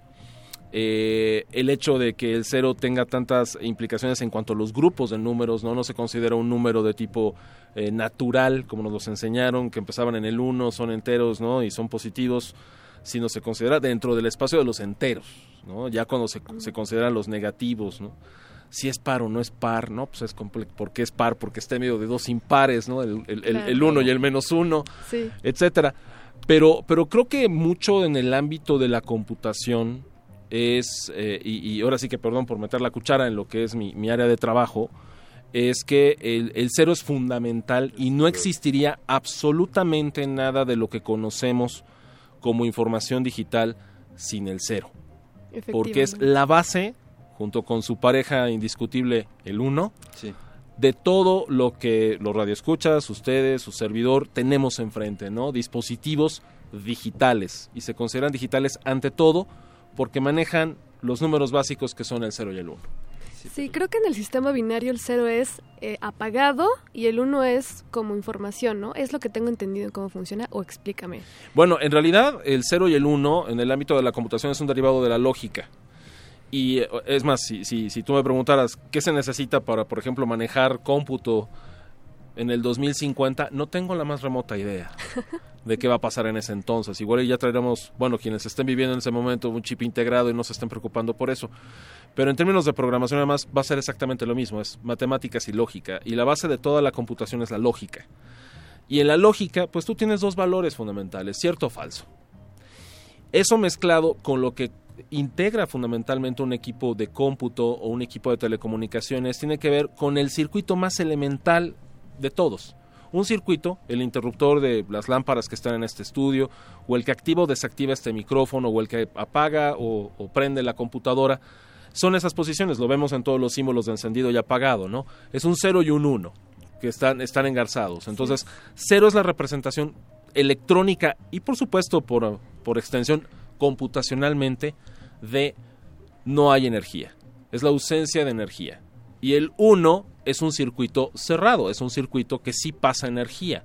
Entonces, si consideramos que un procesador central de una tableta, de una computadora más, se compone de millones de transistores y componentes electrónicos, cuya función básica es pasar o no pasar energía, estar cerrado el circuito o estar abierto el circuito, precisamente a esos valores corresponde el 0 y el 1. O sea, si hay dato, no hay dato. Si está cerrado el circuito, no está cerrado el circuito. Y por supuesto, de ahí viene el uso del lenguaje binario como el primer lenguaje para programar las computadoras. Es, decir, que, que, los lenguajes de programación o, eh, bueno, los programas que, que surjan de, de, haber trabajado con estos lenguajes, en su sentido más estricto, eh, ya hablando a nivel de lenguaje del kernel, del lenguaje de los procesadores, en su sentido más estricto no son más que una combinación inmensa de ceros y unos. Así es. ¿no? Eh, es más, de hecho, es solamente la combinación de unos y donde no hay esos unos, ¿no? Donde hay energía, como bien dijiste, y donde no hay energía. Entonces, es como aquí hemos hablado, incluso en algún momento llegamos a compararlo con la clave Morse. ¿No? Que, que, el Morse, pues también, bueno, ahí, ahí entraría otra codificación porque no es solo, o sea, son puntos y líneas y otro sería la ausencia de punto, ¿no? Correcto. Eh, pero son dos, dos combinaciones aquí que mencionas muy interesantes. De hecho, cuando empezaron a utilizarse, por ejemplo, las tarjetas perforadas, la tarjeta perforada, que yo sé que para muchos les puede sonar algo verdaderamente del Pleistoceno, eh, es eh, el, cuando se perforaba una tarjeta, lo que se, se cerraba era un circuito. Entonces pasaba una pequeña aguja que en el otro lado tenía un sensor y cerraba un circuito y eso significaba un 1. Donde no había la perforación significaba no se puede cerrar el circuito y por lo tanto es un 0. Pero además, esto que tú mencionas es muy importante como en el caso de, de la clave Morse. Hay una equivalencia siempre, como en la clave Morse, al lenguaje humano. Porque al fin y al cabo, nosotros, los seres humanos, hasta donde tenemos conocimiento, no somos seres binarios. Bueno, algunos se pueden comportar así, pero nada más saben de sí o no. Pero, pero en el caso de, de, del ser humano tenemos un lenguaje un poco más complejo. Nada menos esto, que es tan emocionante como cómo una computadora entiende lo que es la letra A. ¿No? Bueno, la letra A no la entiende por sí misma porque la computadora solamente entiende de ceros y unos internamente. Precisamente la codificación de la letra A, como de cualquier otro símbolo, espacios, puntos, comas y demás, es una sucesión combinada de ceros y unos, pero que podremos representarlo como las respuestas a una serie de preguntas de tipo lógico que ubican a la A en el, en el espectro de todos los símbolos. Y esa es una secuencia de preguntas muy interesante, que es lo que le da forma al símbolo A en binario quedamos absortos. No, efectivamente, es, eh, ahí viene mm, el byte Ajá. y el byte es un conjunto de 8 bits, bueno, puede ser 8, 16 o más, ¿no? Eh, y estos bits, el bit es eso, es el 0 o el 1. Entonces, en, en codificación a 8 bytes, si tú quieres representar la letra A, necesitas 8 dígitos, ceros o unos, y entonces cuatro ceros y tres unos y un cero significan la letra A. Exacto. ¿no? Y eso es precisamente lo que tú... El, el, bit es, en términos de computación, la unidad mínima de información. Es lo menos que puedes saber, es un sí o un no a algo. Y, o, o sea, un circuito abierto o cerrado, un 0 o un 1. Y el byte son toda la cantidad de bits que necesitas para ubicar de manera específica ya algo representable en lenguaje humano, como puede ser un carácter como una letra, un espacio, un punto. Un espacio, un punto, un párrafo, bueno, el espacio entre un párrafo y otro. Así es, cada carácter de- eh, cuando escribimos, ahora se van, se van complejizando porque digamos, si tomas, si tomas tu editor de texto simple, donde solamente, eh, donde no hay formato, eh, no puedes poner en negritas ni puedes dar alineación, piensa, si usas una computadora con Windows, piensa en el Notepad, un editor simple de texto, entonces si escribes una letra A ahí, efectivamente pesa un bit.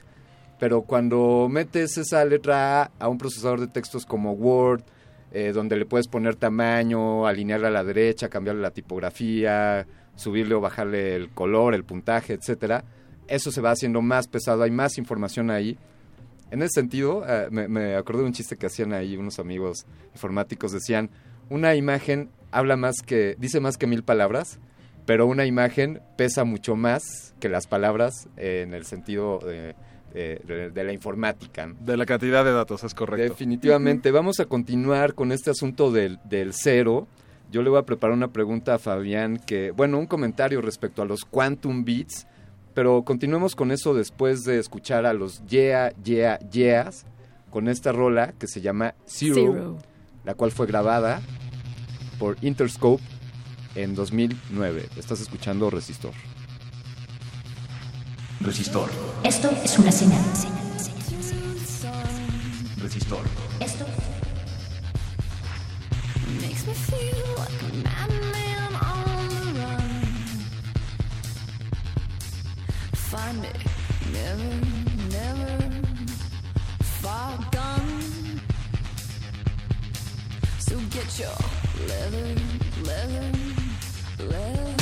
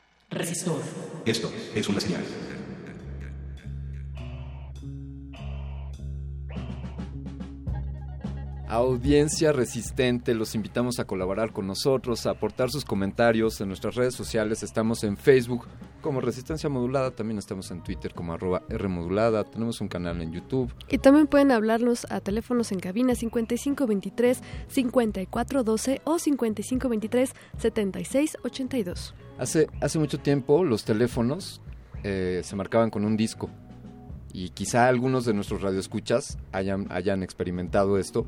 Y cuando Sí, claro. marcabas en el disco, Volvía. el disco hacía un, un sonidito de acuerdo al número que habías marcado. De manera que si marcabas el 1, pues hacía dos soniditos. tiqui, tiqui. Y luego si marcabas el 9, hacía 18 soniditos. tiqui. ¿Y sabes qué es lo mejor? Cuando marcabas el cero tenías que marcar todo el círculo. Ándale.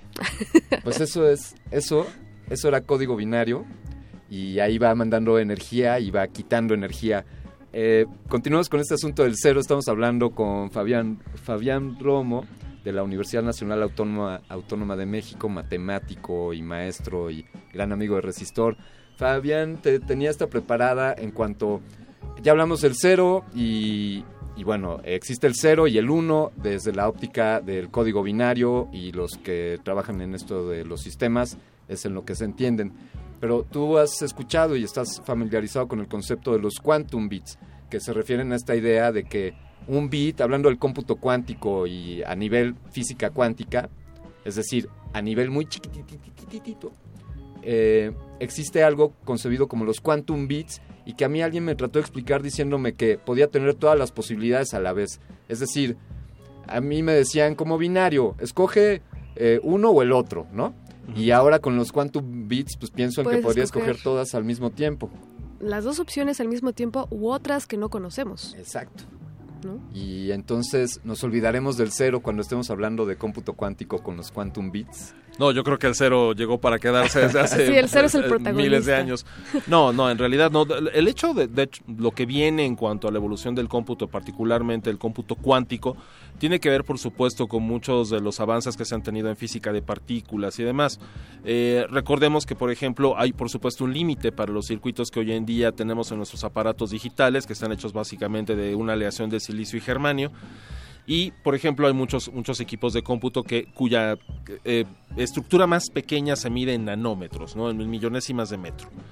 Pero eh, hay un límite para el tamaño de los circuitos en cuanto a los componentes, en este caso de silicón y germanio, porque ya después de los 6 nanómetros o 4 nanómetros, ya lo que estamos hablando es de la distancia entre los átomos. Y eso significa que si la distancia entre dos circuitos dentro de un procesador central de una computadora es tan pequeña, lo primero que vas a tener son cortocircuitos, porque entonces empieza ya a haber flujo de energía entre un átomo y otro. No podrían construirse circuitos de silicio germanio tan tan pequeños, entonces tienes que cambiar de tecnología. Y eso significa ya no guardar bits ceros y unos, estados eléctricos en memorias flash o estados magnéticos en discos duros eh, a partir de la tecnología actual. Y entonces entras a la teoría de los cuantos. Y en la parte cuántica, pues en efecto, eh, sabemos, por ejemplo, lo enseñan desde la secundaria, ¿no? Al respecto de los spins, por ejemplo, ¿no? El giro de las partículas y todo lo demás. Entonces tienes un spin positivo, spin negativo, menos uno, más uno, etcétera. Pero además, dentro de la teoría cuántica, si la mezclas con la teoría de cuerdas, si las mezclas con el principio de incertidumbre, si la mezclas con el límite de Max Planck, etcétera, etcétera, lo que te da son posibilidades enormes en cuanto a los posibles estados de la información. Si consideras que podría ser un número increíblemente grande, como 10 al 82, la cantidad de partículas elementales en el universo, digo, estoy hablando de un número no tan preciso, por supuesto no podríamos medirlo de manera tan precisa, pero eso te da una idea de hasta cuánto es el límite de información que se puede almacenar en el universo observable.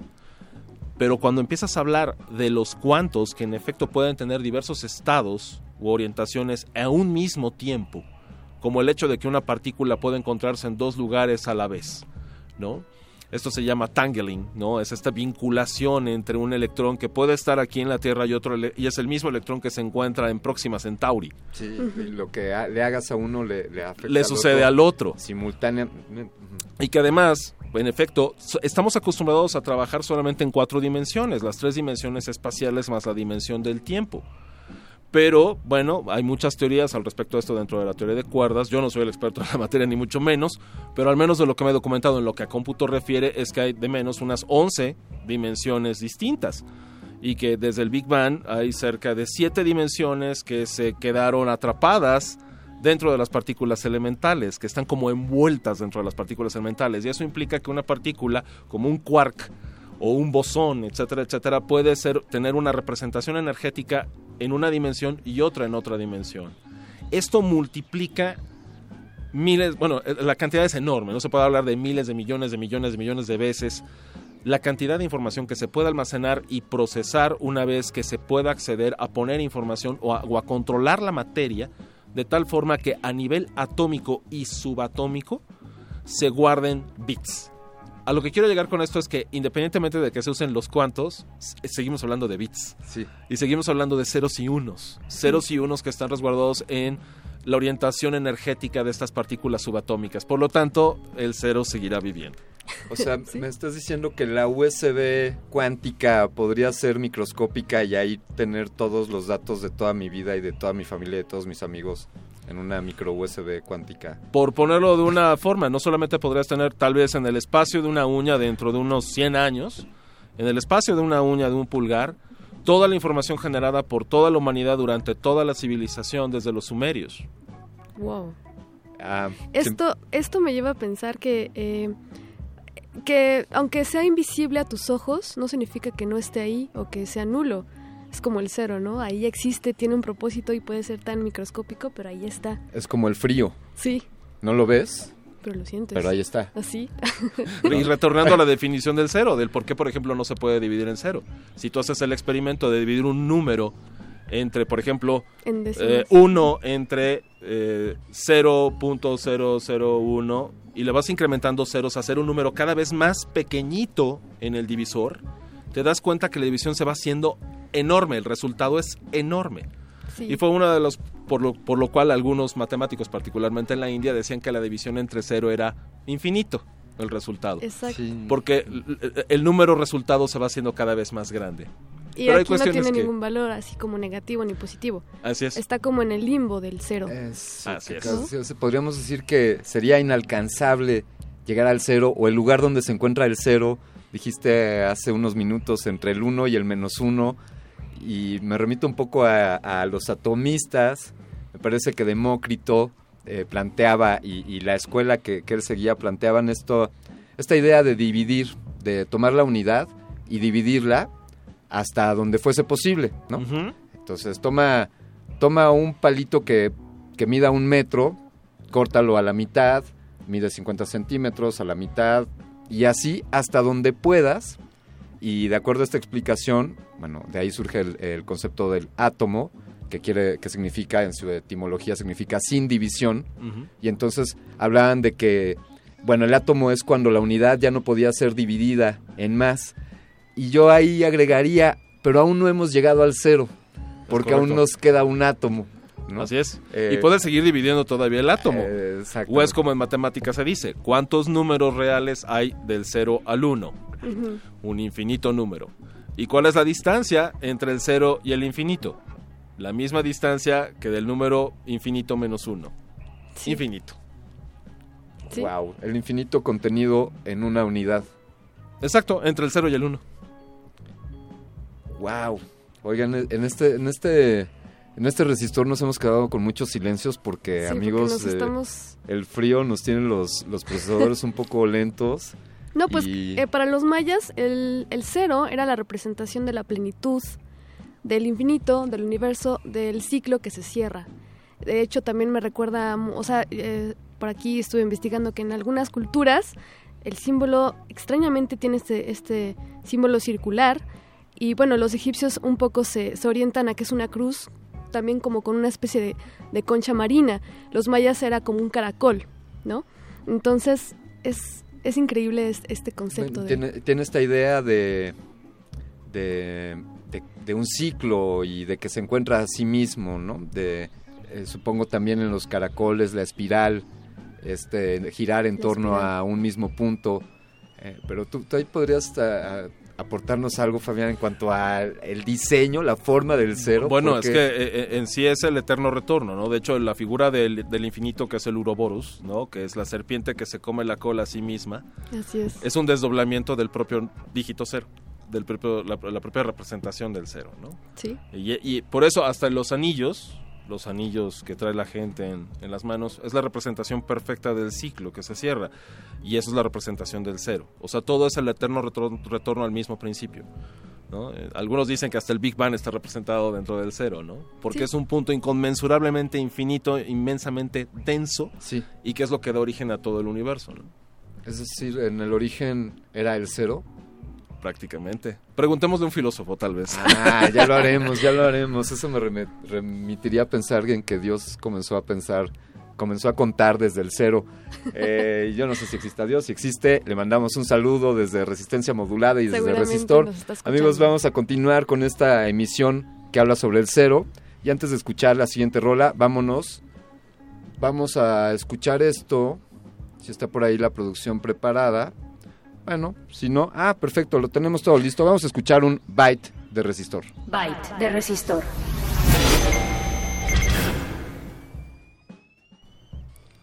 Académicos, periodistas y estudiantes de la licenciatura en Ciencias de la Comunicación de la Facultad de Ciencias Políticas y Sociales diseñaron un espacio virtual de análisis y reflexión motivados por innovar los géneros periodísticos de nuestra época. Se trata de Grafema. Este foro digital es creado a partir del cambio repentino que han sufrido los textos periodísticos en los últimos años por el avance tecnológico y la nueva forma de consumir información en los medios. Grafema.com.mx busca contribuir a la profesionalización de los estudiantes y a la especialización del periodismo en diferentes disciplinas, tanto impreso como Internet. Byte de resistor.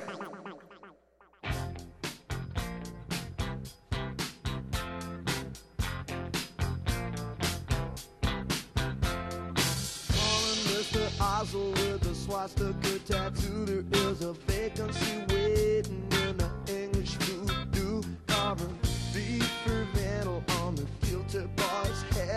When it's had enough of that, maybe you'll take him to bed to teach him he's alive or he wishes he was dead.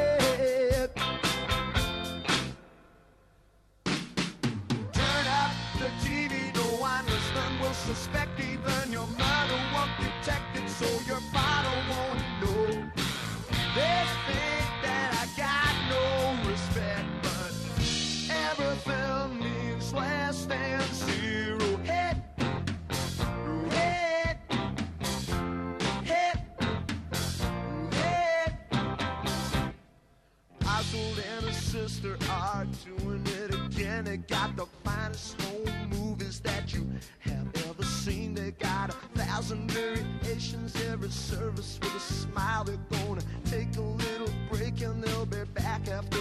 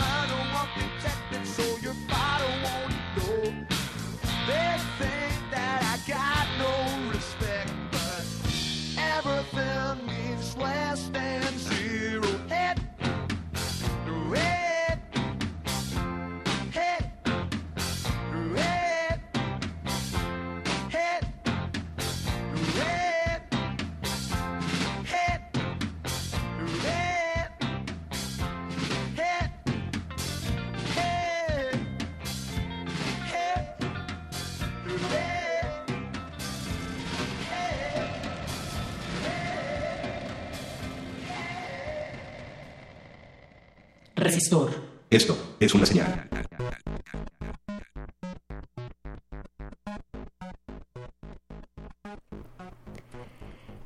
Búsquenos en www.resistenciamodulada.com, en Twitter como arroba Rmodulada, en Facebook Resistencia Modulada. Estamos en Resistor en compañía de, de Fabián Romo Zamudio, director de Sistemas y Servicios Institucionales de la Dirección General de Cómputo de Tecnologías de Información y Comunicación de la UNAM. Estamos hablando sobre el cero. Este este que, bueno, nos permite entender lo que es y lo que no es. Es un símbolo que lo demuestra todo y a la vez nada. El, el cero representa el punto de partida o equilibrio. Eh, pues no sé por dónde queremos empezar. Hay que partir desde el origen, así como en, como en el cero, ¿no? Es un concepto revolucionario, ¿no? O sea, que representa la nada, pero a la vez sin él no podríamos hacer prácticamente de lo que estamos haciendo, ¿no? La tecnología no podría ser sin este, sin este símbolo. Hay, hay un par de ideas ahí. Bueno, el cero absoluto, ¿no? Este concepto y, eh, y alude más bien al tema de temperatura.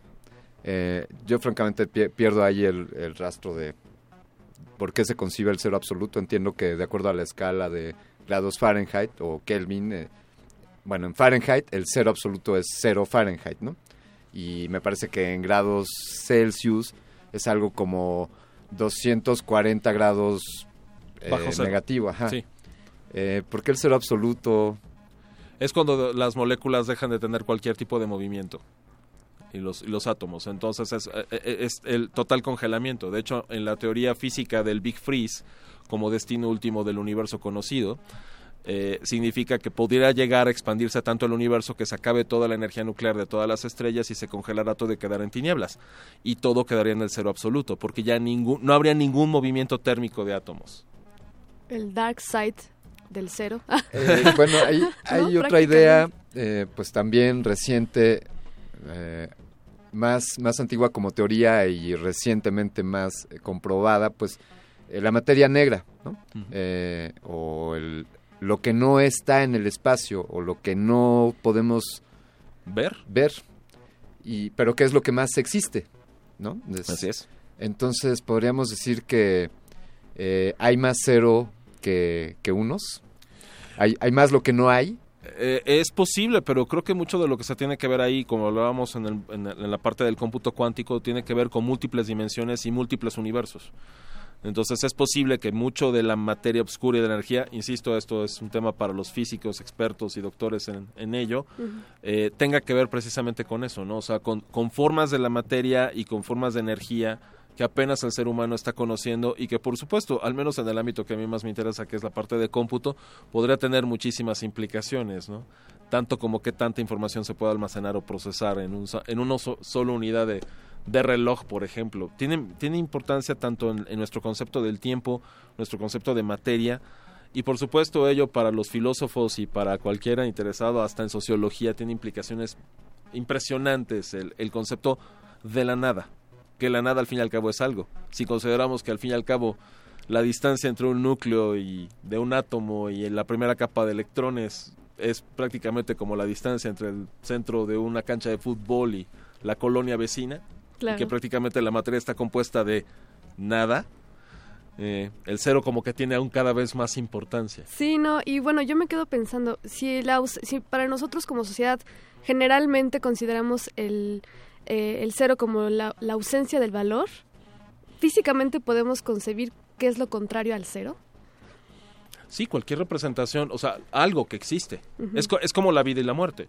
Eh, de hecho, varios filósofos, viene a mi mente nada menos este Sabater, que al parecer en varios de sus, de sus libros tiene una cierta eh, obsesión por la parte de la mortalidad del ser humano y el ser humano definido a sí mismo como un ente que se sabe mortal y cuyo más profundo miedo es la no existencia, o sea, convertirse en un cero Claro. o ser un cero para alguien. Pero eso a la vez lleva a otra discusión. Eso aún así significa algo. No ser algo significa algo. Claro. Y entonces vienen dicotomías lógicas muy interesantes, ¿no? Y es que, bueno, también, o sea, cuando dicen, eres un, eres un cero, ¿no? O cuando es, es un, eh, es alguien cero, un cero a la izquierda, es, como de desaprobación, ¿no? Deberíamos de, de enaltecer el cero porque es el origen de todo nuestro conocimiento matemático y lo que, gracias a, a que ustedes tienen sus tablets y sus iPhones ahí en, es- en este momento, es que por eso el cero les está ayudando a... Aquí está a- presente. claro, a que, a que tengan esa tecnología. Nos, nos ayuda y te ayuda a ti, Eloisa. La mitad de tú eres ceros. Sí. Dicen por ahí que, los, que el helado eh, es más aire que masa. ¿No? Eh, cuando compras una bola de helado, eh, a nivel molecular hay mucho espacio, hay mucho espacio eh, donde cero, dentro de cada cucharada de helado que te comes. ¿no? O sea que es un tema ahí de, de volumen, del volumen que ocupa el, el helado que compras en, en la calle. ¿no? Sin duda es un tema apasionante y era una cuestión, pues sí, desde las matemáticas, Fabián, desde la filosofía y también desde, pues, de nuestro cotidiano, como dice Loisa, pues esto no... eh, lo- damos por sentado esta concepción y, y podría parecer eh, verdad de perogrullo, pero ahí está esta idea de, de la ausencia. Yo tengo una pregunta. ¿A- ¿Alguna vez has tenido un cero en la escuela? Eh, ¿Alguna vez algún profe así te puso cero así en el examen? Sí. ¿Sí? Sí. A ver, cuéntanos esa Sí, y, experiencia. y- y- y ¿Cómo fue precisamente en una clase de español. Bueno, a mí me llegaron a poner cero en matemáticas. Así, pero era una maestra también que era, eh, no sé qué, y cero yo. Ahora puedo entender que el cero pues no es tan malo, ¿no? O sea, eh, me estaba dando un sentido en mi vida. Es una- eh, eh, era una señal. Para mí siempre me ha, parecido que el cero siendo nada signifique tanto. Creo que es algo, algo que el ser humano todavía trata de entender por muchos medios, ¿no? Claro. Porque al fin y al cabo tiene connotaciones en muchas disciplinas. Definitivamente. Eh, qué, qué buen tema hoy. Y ahora que dijiste esto de la comunicación, alguien diría, oye, pues es que no me dijo nada. Pues por no haberte dicho nada, quizá, quizá se te dijo algo. Ahí había una, una décima, una, un infinito del cero. Fabián, queremos agradecerte de nueva cuenta que, que hayas estado hoy con nosotros en este resistor, que, que hayas llenado este espacio vacío que era un cero y que lo hayas llenado con tu presencia y con, con tu conocimiento. Muchas gracias. No, gracias a ustedes, de verdad, y a todos muy buenas noches. Muchas gracias. Amigos, vamos a continuar en este resistor, resistor que, que se hace preguntas que podrían parecer fuera del ámbito de la tecnología, pero definitivamente lo son, y eh, preguntas que abordamos desde la óptica de los especialistas, de los científicos, y también, también buscamos otros puntos de vista. Pronto estará con nosotros una presencia inconmensurable, una presencia perenne y permanente en esta resistencia Omnipresente. modulada omnipresente, siempre está ahí escuchándonos a todos, aunque parezca que no está, como el cero, ahí está, ese será el doctor, el doctor Arqueles, a quien tendremos, Arqueles. estamos invocando para que vuelva después de un pequeño corte que tenemos que hacer por, por un asunto que nos dictan otras autoridades. Continuamos en Resistor después de esto. Esto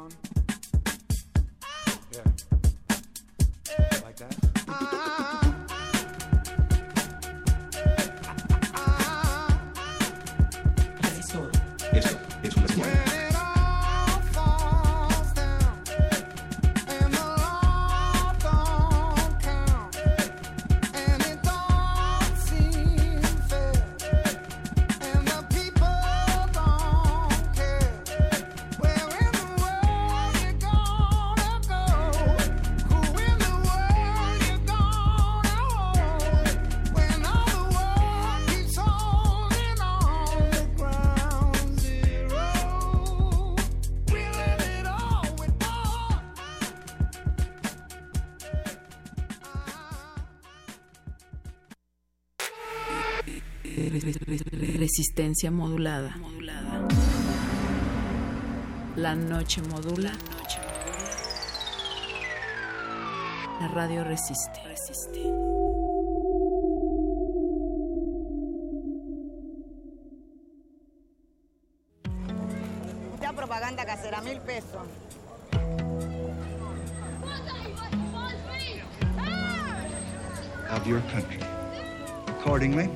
No importa de dónde eres, qué idioma hablas, ni cuál es tu color de piel. Tus derechos humanos son universales y deben ser respetados. Conoce cuáles son y cómo protegerlos en un programa de análisis y reflexión sobre este tema con Diego Guerrero. Derecho a debate. En la cultura de la legalidad participamos todos.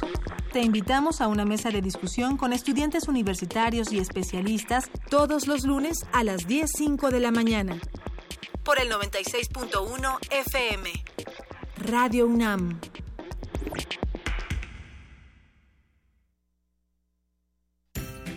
Puedes contagiarte de influenza y contagiar a los demás en cualquier parte. Por eso, es importante vacunar a niños de 6 meses a 5 años, adultos mayores de 60 años, embarazadas, personal de salud y personas con enfermedades crónicas no controladas. La vacuna es segura y gratuita. Infórmate en www.gov.mx diagonal salud. Secretaría de Salud. Gobierno de la República. Este programa es público, ajeno a cualquier partido político. Queda prohibido el uso para fines distintos a los establecidos en el programa. El rito comienza en el escenario. Los sonidos emergen, deambulan por el recinto, se cuelan en los oídos y estremecen los sentidos. Festival Intersección. los encuentros sonoros de Radio UNAM. Todos los viernes a las 21 horas en vivo desde la sala Julián Carrillo. Escúchalos a través del 96.1 de FM, www.radiounam.unam.mx o ven a Adolfo Prieto 133 Colonia del Valle, cerca del Metrobús Amores. La entrada es libre. Ballets de todos los tiempos. Música medieval, barroca, moderna. Los sonidos que hacen mover al cuerpo en un solo programa. Diáspora de la danza. Lunes a viernes a las 6.40 de la mañana y su retransmisión a las 3 de la tarde. Por el 96.1 de FM. Radio UNAM.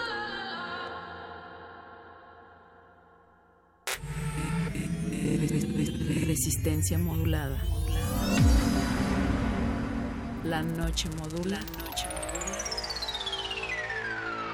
La radio resiste.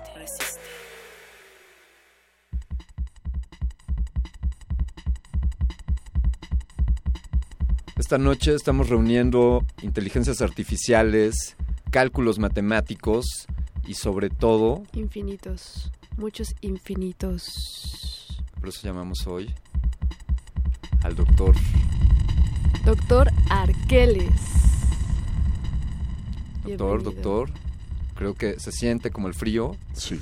Eh, se siente como el calor. Ahí está. Sí. Doctor, buenas noches. Muy buenas noches, Alberto Candiani. Muy buenas noches, Eloísa. Un placer estar en Resistor con ustedes. Un placer, doctor. Es la primera vez que estoy aquí con usted y se siente como bajó la temperatura. Qué bueno, qué bueno. qué Eh, yo creo, Eloisa, tú no lo sabes, pero siempre ha estado el doctor Arqueles aquí y, y no, no se había manifestado. Siempre se había mantenido en modo cero y por eso no lo veíamos, pero ahora está en modo uno. Activando mis, mis átomos, generando fricción entre ellos. Doctor, ¿por, por qué los seres humanos en nuestra, en nuestros, eh, en nuestros esfuerzos por entender algo de la existencia, eh, nos acercamos a estudiar este asunto del cero?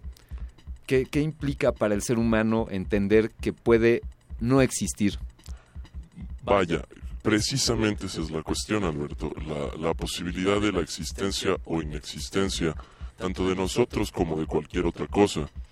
El tener la posibilidad de representar algo que supuestamente eh, caracteriza a la nada o al vacío o a lo incontable, es finalmente es una paradoja, precisamente porque cuando uno hace el ejercicio de idear, de pensar o de reflexionar acerca de algo, incluso cuando pretenda reflexionar acerca de algo que no existe, en el momento mismo en el que reflexiona sobre ello, a través de su pensamiento, lo hace existir.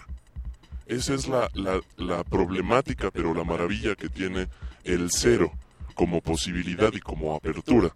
Ya decía, ya decía Fabián hace unos momentos que es eh, la referencia última para hablar de- del eterno retorno. Tal vez ya lo explicó él en un sentido matemático, pero también tiene un sentido filosófico. Un eterno retorno es un regreso a las cosas, es un regreso a, ese ciclo que se está repitiendo, si los queremos ver en términos eh, temporales mm, cuantificables cada segundo. Digamos que cada segundo es una vuelta de ese reloj que es infinita, es como una rueda que se vuelve una espiral y que sigue trabajando. Entonces, vuelvo al punto de la posibilidad. El cero es la máxima posibilidad y la máxima apertura a cualquier realización de la existencia, en cualquier momento, y esa es la maravilla que tiene el cero que como ya dijimos nos puede llevar hacia matemática cuántica, hacia problemas de física, hacia cuestiones filosóficas, pero todo parte de algo que supuestamente no existe y que sí existe a través de nuestro pensamiento y adquiere ramificaciones y variantes. Doctor, pienso, pienso en la, la hoja en blanco, el lienzo, el- claro, el este lienzo. mar de posibilidades. Es una invitación a la creación. Exactamente. Es, es llevar el ojo a la, a la mirilla de la puerta, por ponerlo así. Otro espacio vacío que nos abre posibilidades. Es siempre esto, esta capacidad que tiene el ser humano de ver en lo vacío un momento de oportunidad, de creatividad, de resolución tal vez a un problema o a una problemática, a, un- a una inquietud, a una duda existencial y filosófica. Podríamos decir, doctor, de acuerdo a esta explicación que nos da en la que es- estamos repitiendo ciclos permanentemente, pues que cada respiración es un volver al cero y regresar al uno cada, cada instante en el que estamos presentes. Exactamente, es jugar con nuestra existencia binaria. Ya hablábamos también en Muerde Lenguas de manera muy, muy superficial sobre la cuestión de lo, de lo dual, de cómo hay bien y mal, cielo, tierra, eh, eh, luz y oscuridad. Sin embargo, está ese limbo y esa capacidad que tenemos para observar el limbo y la posibilidad que nos da eh, de ir hacia cualquiera de los dos lados o incluso movernos en ambos. Entonces tenemos, tenemos esa capacidad y esa posibilidad constante en un eterno retorno de realización. Dime, Eloisa, te veo, te veo que, que quieres hacer una pregunta. Es que, ay, bueno, mi mente de androides está generando muchas dudas, pero pues yo quiero expresar un pensamiento. En la sístole y en la diástole del corazón encuentra el cero. Excelente pensamiento, qué belleza. Queridos amigos, este resistor, este resistor se aproxima súbitamente al final. Hoy hablamos sobre el cero, sobre temas filosóficos, matemáticos y tecnológicos. Yo quiero agradecer al doctor Arqueles por habernos proporcionado el espacio, por darnos la oportunidad de colaborar con él hoy aquí. Para mí es el placer, no para ustedes. Muchas gracias, doctor Arqueles. Eloísa Gómez, yo quiero agradecerte a ti por estar aquí, por no ser un cero y, y por ser todos los ceros a la derecha. Claro, pero yo quiero ser el cero universal. Bien, lo eres.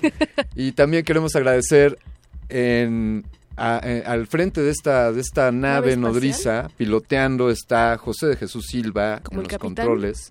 Tenemos como contramaestre en la tripulación a Beto Betoques Benítez. También tenemos ahí en las telecomunicaciones y en el radar, en la prospección, tenemos a Mónica Sorrosa, a Natalia Luna. Está por ahí otro, otro tripulante de esta nave desconocido, desde luego el doctor Arqueles. Pero sobre todo, queremos agradecerte a ti, Radio Escucha, por sintonizar el 96.1 de frecuencia modulada, por ser fiel a esta valiosa estación de radio, la Radio Cultural de México. Te invitamos a seguir escuchando. Te quedas esta noche en punto R. Continúen sintonizándonos. Nos escuchamos la próxima semana. Y disfruten esta rola, Down to Zero, de John Arma Trading. Gracias, Radio Escuchas.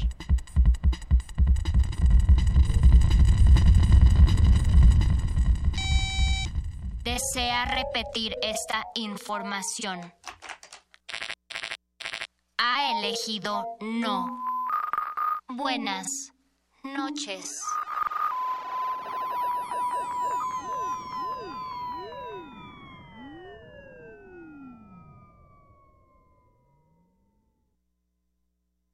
Presidencia de la República. y honrando mi palabra con los mexicanos, se habría de evitar ya a partir de este momento, del momento de mi anuncio, incrementos a la gasolina. Se acabaron los gasolinazos, se acabaron los gasolinazos.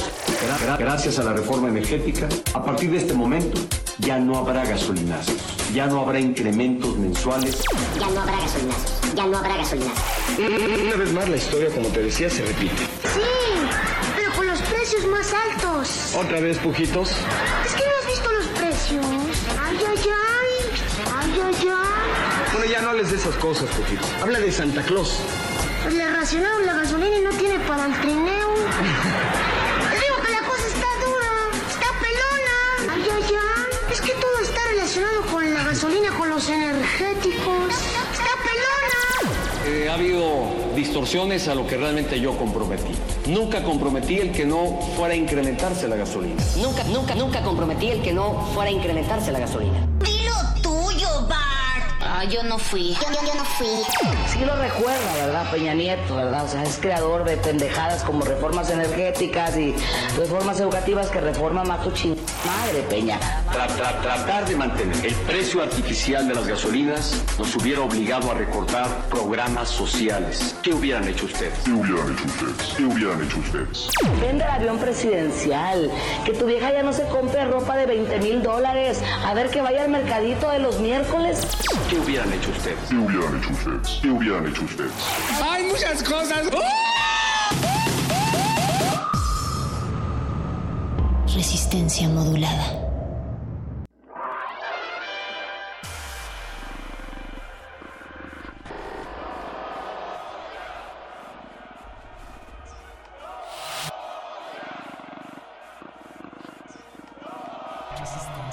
Resistencia. Resistencia. Resistencia. Resistencia modulada. Resistencia.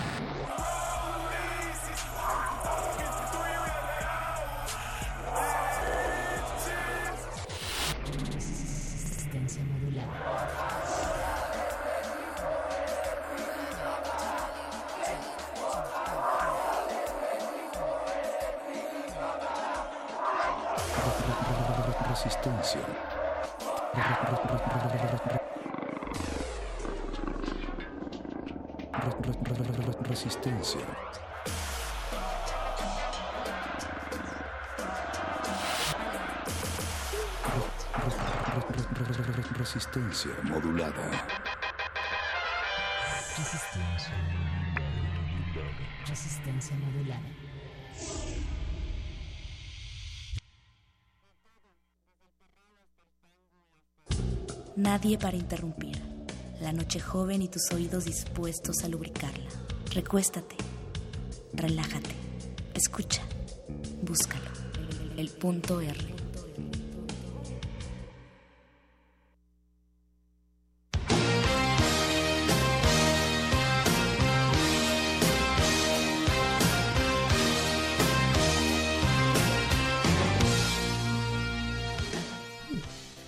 El erotismo es como el baile. Utiliza el cuerpo para comunicar placer, sensualidad, emociones. El placer del baile es un placer sexual. Podemos explorarlo a solas, con una pareja, con muchas personas. La sexualidad y el baile son el sitio donde el lenguaje del cuerpo tiene prioridad. Mi cuerpo, tu cuerpo, son el vínculo de la sensualidad. Esto es el punto R.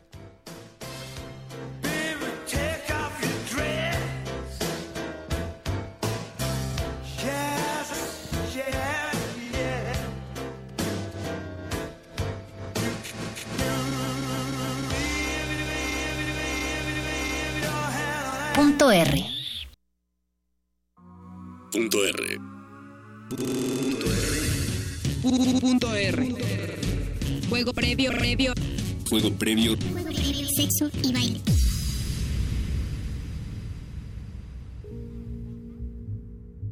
La duda despierta el deseo. Una duda, una pregunta en específico, se ha usado por mucho tiempo para despertar el deseo. ¿Bailamos? Es una pregunta atrevida. Le va igual a conocidos y desconocidos. Invitar a alguien a bailar es invitarlo a tomarnos de la mano, de los hombros, de la cintura, a vernos a los ojos, a conocer nuestro ritmo, a oír nuestra respiración y nuestra risa. Cada vez que voy a un baile veo una suerte de orgía decente.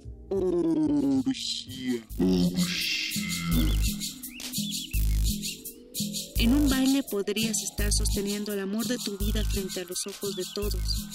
Puedes presumir a tu amante perfecto. El baile es un espejo del sexo.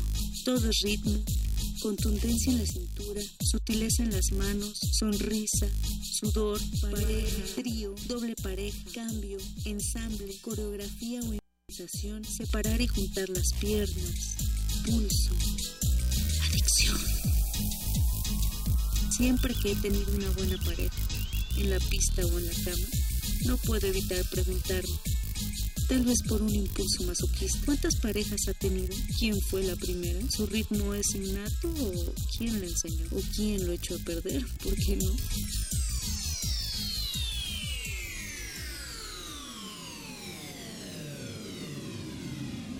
¿Cuántas mujeres? ¿Cuántas para llegar a mí? Era verdad, no te acuerdas de nada. Hay noches tan intensas que te desconectan hasta ti mismo. No te importa quién eres, qué hiciste antes o qué te falta por hacer. Podrías morir en ese momento y sabes bien que morirías feliz. ¿Cuántas parejas? ¿Cuántas? Lo tuyo, lo de los bailarines y los amantes es práctica, entrenamiento. Llegar hasta aquí cuesta. Lograr la perfecta comunión como anoche no se logra de golpe. ¿Sabes por qué? Porque todo es instinto. Y lo primero que matamos de nosotros mismos es el instinto. Toda esa exploración, experimentación, la llamada técnica, no es más que el redescubrimiento del instinto. ¿Cómo encontraste tu instinto?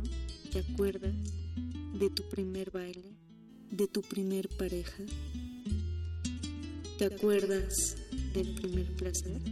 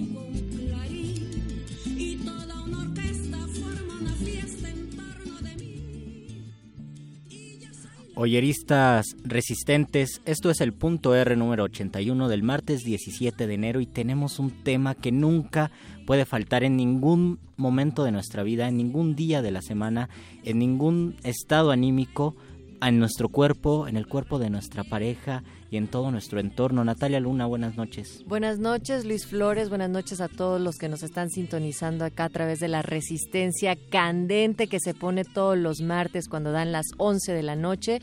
Del otro lado del cristal, la que pone a arder sus oídos también es Mónica Sorrosa en la producción ejecutiva. Está, por supuesto, José de Jesús Silva en la operación de esta cabina y también en la producción El Betoques. Acuérdate que siempre a estas horas, tócame, Betoques. Pues vamos a hablar sobre el erotismo que se genera a partir de un espacio que puede tener tantas funciones como lo es el baile. Y para ello nosotros queremos preguntarles a ustedes, queridos boyeristas y también oyeristas de este punto R, ¿cómo encuentran una vinculación entre el erotismo y el baile. ¿Los erotiza el baile? ¿De qué manera? Estamos en las redes sociales arroba R modulada y en Facebook como Resistencia Modulada Luis y que también nos pueden llamar. Nos pueden llamar al 55 23 54 12. Queremos saber cuál es la relación de su cuerpo con el baile, con el placer sexual. Si al fondo del baile y al fondo del placer sexual lo que existe realmente es un placer, es una expresión de la vida y es un gusto por estar vivos y por tener cuerpo y cómo nos reconectamos con nuestro cuerpo cuando bailamos, cuando tenemos relaciones sexuales, cuando nos conocemos eróticamente, porque de repente nos desvinculamos tanto de nuestro cuerpo que se nos olvida que tenemos capacidad de movernos y capacidad de bailar. Me encanta esta idea de que lo motriz, de que el baile en principio sea un acto de manera individual autoerótico y que después se pueda compartir con otra persona o con muchas otras personas, como ya lo decíamos al inicio, y por supuesto que tendríamos que hablar de estos temas con dos bailarines y para ello están ya con nosotros Arturo Torres, que es artista multidisciplinario mexicano con una formación dentro de las artes escénicas en la Academia de la Danza Mexicana y eh, ha tenido también una carrera en como intérprete de danza en la formación especial para varones. Y también nos acompaña Karen Imov, que es artista escénica y que se formó dentro de las artes escénicas en la Academia de la Danza Mexicana y en la Escuela Profesional del Instituto Nacional de Bellas Artes. Y ella es la directora de la compañía Balloon Hawk, que es una compañía de danza folclórica. Karen, Arturo, bienvenida, bienvenido a este punto R. Qué gusto tener a bailarines, creo que nunca habíamos Sí. tenido a bailarines. Hola. ¿Qué tal? Mucho gusto. Muchas gracias también a ustedes por invitarnos. Bueno, pues eh, su currículum es muy extenso. Nosotros hemos solamente nombrado lo principal para que los puntoerristas entiendan su formación dentro de la corporalidad, dentro del baile. Y nos gustaría arrancar pues con la misma pregunta que le hacemos al auditorio. ¿Cómo hacen una existe una vinculación y cómo la realizarían entre el erotismo y la y el baile o la danza? Pues en realidad es, es un continuo descubrimiento en ambas partes, porque ya sea en un acto erótico, ya sea individual o con alguien más, también en la danza, uno va inspeccionando, uno va sorprendiéndose también de lo que puede generarse dentro de su cuerpo. Claro, es como ir escuchando al otro, ir escuchando a tu pareja, escucharte a ti mismo, conocerte. Ujú. Ustedes, eh, cuando empezaron a bailar, yo me imagino que bailan desde pequeños. ¿Cuál ha sido su relación, la relación que ustedes tienen con su propio cuerpo? Este, ¿Lo conocen más, se conocen más? ¿Cómo viven a través del baile y qué ha hecho la danza, el movimiento corporal por ustedes en sus vidas? Yo no me imagino haciendo otra cosa que no sea bailar. Eso. De hecho, este, yo tampoco, o sea, lo he dicho, mi, mi pasión es la danza. Es lo que me motiva y lo que me da un sentido para levantarme todos los días en realidad. Y hubo un momento en el cual sí la, sí la dejé. No, no sé si alguien más lo haya mm, sentido, pero en verdad los días eran grises. Si yo no bailaba, en verdad no había ningún color en esos días. Eso es conocernos. primero conocernos a nosotros mismos con el cuerpo y cuál es la relación. Ustedes se conocen primero para poder bailar y luego qué significa conocer al otro cuando bailamos en pareja, qué significa conocer a la otra persona que está bailando, cuáles son, por ejemplo, los problemas o qué se aprende del otro cuando se baila. Se aprende a escuchar el Mucho, cuerpo. Muchísimo. Eh, a escuchar tu cuerpo, el- a escuchar el cuerpo del otro. Escuchar los dos.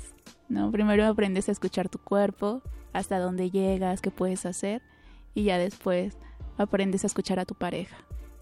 Sí, porque mm, primero reconocer estas pequeñas reacciones voluntarias y también involuntarias que uno tiene, ya sea a partir de pues la misma práctica o incluso hábitos que los pas- pasan desapercibidos porque lo haces día a día. Pero el momento en el cual tú te vuelves un poquito más consciente de ello, lo puedes dirigir y lo puedes también compartir con alguien más. Incluso también reconocer y incluso entablar una mejor conversación con el cuerpo, con la otra persona. Y ahorita que dices, Arturo, invitar a alguien más a ese momento de placer que es el baile, nosotros queremos invitarlos a bailar a ustedes. Recuerden que estamos en las redes sociales arroba R modulada, Facebook Resistencia Modulada. Por aquí ya nos están llegando algunas de sus respuestas de con qué canciones les prende para ponerse a bailar, las vamos a leer, pero primero vamos a escuchar a Lady, Hear Me Tonight, del dúo francés Mojo, y la canción inicia con un sampleo de la banda disco Chic, fue lanzado en el año 2000 y es una declaración al primer amor y una invitación a bailar bajo la luz de la luna. Esto es el punto R. Pum, pum, pum, punto R.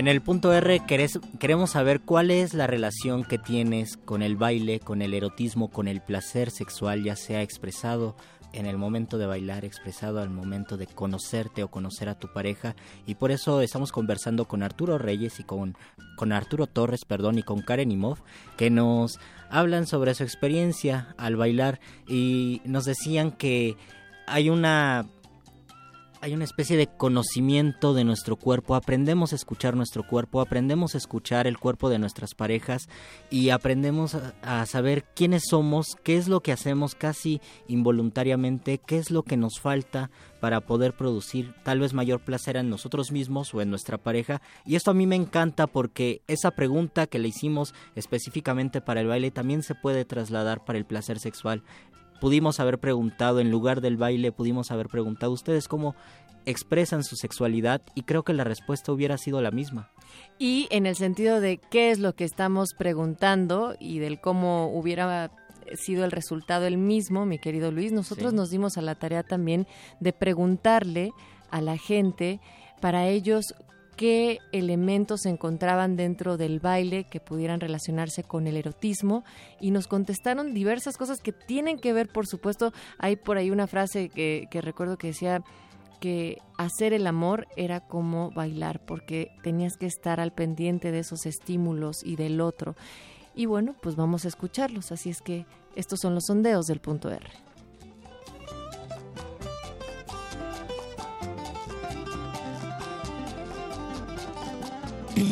Resistencia modulada. Pues es una forma eh, ideal para descubrir nuevas sensaciones, para explorar eh, sentidos en pareja, en conjunto y también eh, irse redescubriendo a partir de la retroalimentación que existe con las miradas, con el toque de la piel, con las palabras, eh, por supuesto con la música, el ritmo. Eh, quien no ha pues hecho eh, uso del baile para conocer a alguien o para acercarte a alguien, para preguntarle algo más personal, para eh, abrir, digamos que una, una puerta para eventualmente poder tener algo más, conocerse, salir, en fin, me parece que es una, es una herramienta de las relaciones humanas y también de descubrimiento personal. A veces se lleva uno sorpresas que resultan muy agradables y Resistencia modulada. El, el baile en sí es un, un encuentro erótico de por sí, ¿no? Porque es una comunicación hombre-mujer. Puede ser muy erótico o puede ser sin erotismo, depende de, la pareja que se encuentra en ese momento. Puede ser que yo baile con alguien con quien he bailado regularmente y no provocar nada de erotismo. Puedo encontrar una pareja eh, nueva con la que baile por primera vez y puede, puede este, haber un eh, erotismo pero exagerado o, o- o- o- o muy notorio, ¿no? Resistencia modulada. Yo creo que sí hay erotismo en el baile, porque yo siempre he dicho que bailar es como, como hacer el amor, porque hay mucho contacto y hay eh, el, el obedecer a los movimientos del otro, el intercambiar las miradas, todo ese rollo, pues sí es una, sí entablas una relación erótica con, con tu pareja, tal vez no siempre, pero, pero sí muchas veces. Resistencia modulada. Eh, yo creo que sí, el baile sí se presta para el erotismo, pero depende de con quién, porque puedes igual bailar con cualquier persona, amigos, y, y es un baile divertido y, y padre, pero si es con alguien que te gusta, que le quieres coquetear, pues sí, el baile se presta para todo eso, creo yo. Ya entre que te mueves o te abrazas o se pegan, ¿no? De- también depende de qué ritmo, pero yo creo que sí es muy es algo erótico. Depende de la persona, ¿eh? Porque puede ser que bailes con alguien que ni siquiera quieres tocar ni abrazar ni nada, pero si te gusta o te interesa alguien, pues ya como que sí, sí se presta para eso. Resistencia modulada.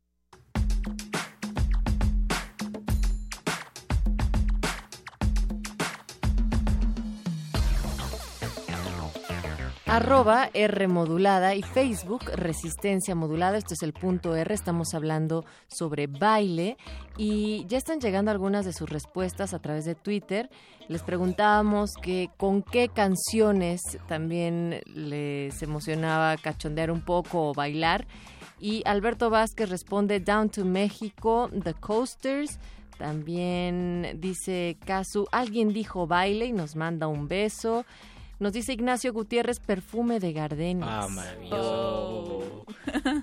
¿Ustedes qué piensan de esto? Sobre todo, salió algo bien interesante en el sondeo. Alguien dijo, pues el baile es erotismo porque bailas, es un hombre con una mujer y creo que aquí puede reflejarse la sociedad o también el baile es un espacio de disidencia. Todo lo que la sociedad nos cataloga como correcto, en algunos casos en el baile eh, se carnavaliza la situación y podemos expresarnos de una manera distinta. ¿Ustedes cómo ven esta relación? Por ejemplo, en el baile, eh, ¿hay un control, hay un dominio sobre la otra persona? Hay un diálogo. Sí, Hay un diálogo. Es que eh, más que un dominio directamente, considero que en realidad es esta plática, esta plática con el otro. Eh, incluso es un encuentro, o sea, cada vez que uno baila vas a encontrarte con el otro a partir de tu cuerpo. Y ahora, ¿todos los bailes son eróticos? Como también dijo alguno del sondeo. ¿Hay bailes más eróticos? ¿Qué baile ustedes dirían? ¿Qué tipo de danza ustedes dirían es completamente erótico o es completamente sensual? O tal vez eh, en un sentido inmediato es completamente sexual. Am, pues sensual el danzón, erótico el tango, sexual el guaguanco. El guaguanco. El guaguanco, el Bueno, es que tam- también, por ejemplo, un poquito más en, en cuanto a lo popular, pues está la quizomba, está Claro. la, la bachata, La bachata. está tam- también la, la salsa también es un es una es un es un estilo de baile bastante rico y, también sensual y tam- y por qué no olvidar también la lambada, por ejemplo.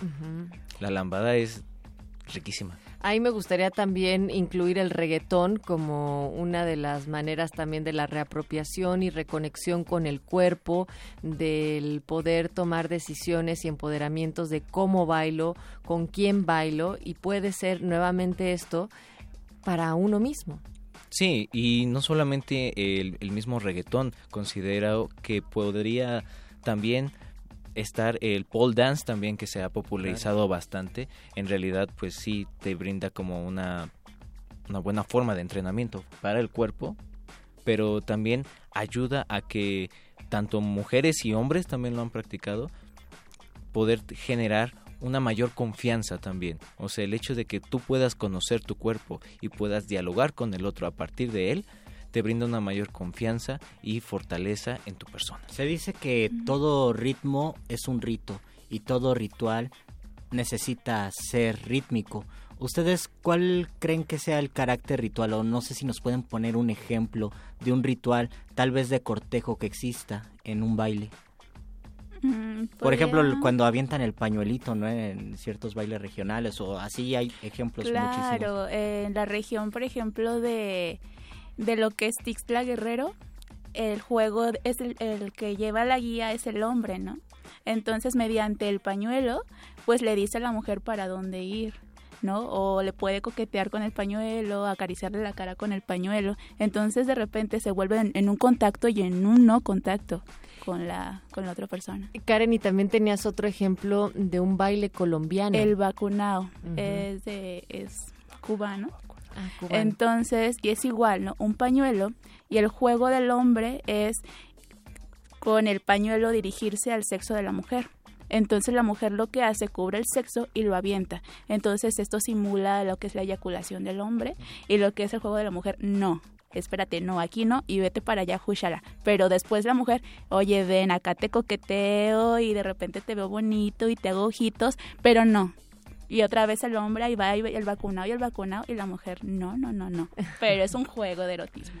No, y también el, por ejemplo, ahorita me hiciste recordar este aspecto de, de muchas danzas tradicionales cubanas sobre los orillas, que justo refiere hacia los elementos mismos de la naturaleza, pero el empoderamiento hacia un acto erótico y la misma relación entre los seres humanos. Eso también conlleva mucho en cuanto a esta pues, relación que mencionas, ¿no? Es un juego de sí doy, pero tampoco no.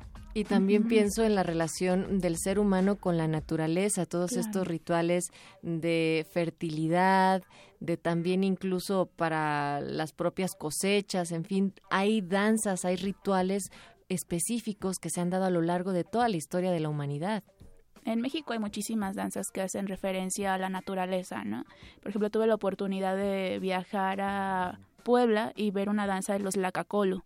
Las Lacacolo pertenece a un grupo étnico en Puebla, entonces hacen, ellos tienen un bastón y pegan el bastón en la tierra, justamente haciendo una simulación con la fertilidad. Y eso indudablemente se relaciona con la fertilidad humana y con la producción de vida ya sea de la tierra o de Claro. los de los seres humanos. Claro. Tal vez por esta relación eh, de sexualidad como cuya finalidad sea la producción humana, no, por decirlo de un modo, es que relacionamos el baile siempre eh, que sea con una pareja, que sea hombre y mujer, porque eh, la relación sexual como nosotros la pensamos o como se piensa de forma inmediata, digamos, también es así, ¿no? Pero, obviamente, porque somos cultura, porque somos una construcción social y cultural, existen matices. Y en el baile, en ciertos tipos de baile, puede existir, por ejemplo, que lo común sea ver bailar nada más hombres, ¿no? Y vamos a regresar precisamente con estas variaciones para poder compartirlas con ustedes, queridos radioescuchas, y también de cómo ciertas imposiciones de género podrían verse derrumbadas en este espacio que es el baile. Antes, nosotros vámonos a viajar al futuro con Yamiro Kwai. Cosmic Girl del disco Traveling Without Moving de Jamiroquai. A pesar de que el álbum salió en el 96, la canción futurista narra cómo en una noche de 1999 en la pista de baile una chica no terrestre logró mantener sin gravedad el corazón del vocalista JK. Pun, pun, pun, pun, punto R.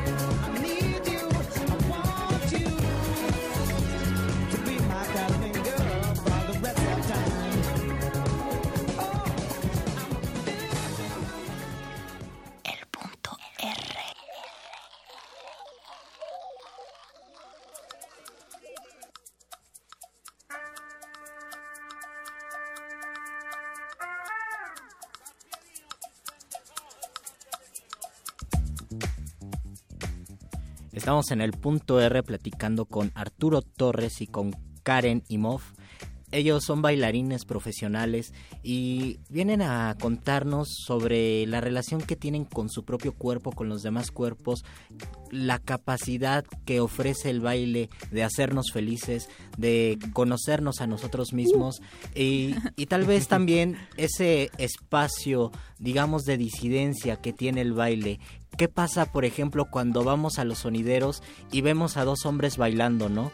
Y allí está permitido y hay algo que ocurre que cuando termina el baile, cuando termina el rito, inmediatamente nos desconectamos, ¿no? Cuando tal vez tendríamos que vivir como bailamos, sin esos prejuicios. Y justo por eso es uno de los espacios en donde las imposiciones de género, de cómo se tendría que comportar un hombre y si el hombre tendría que llevar siempre y tener esa responsabilidad y la mujer ser sutil y dejarse llevar todo el tiempo por la mano del hombre, se puede derrumbar y en esos momentos tanto la cuestión de las diversidades sexuales como de los roles que jugamos socialmente impuestos pueden también tener un gran descanso. ¿Ustedes qué piensan?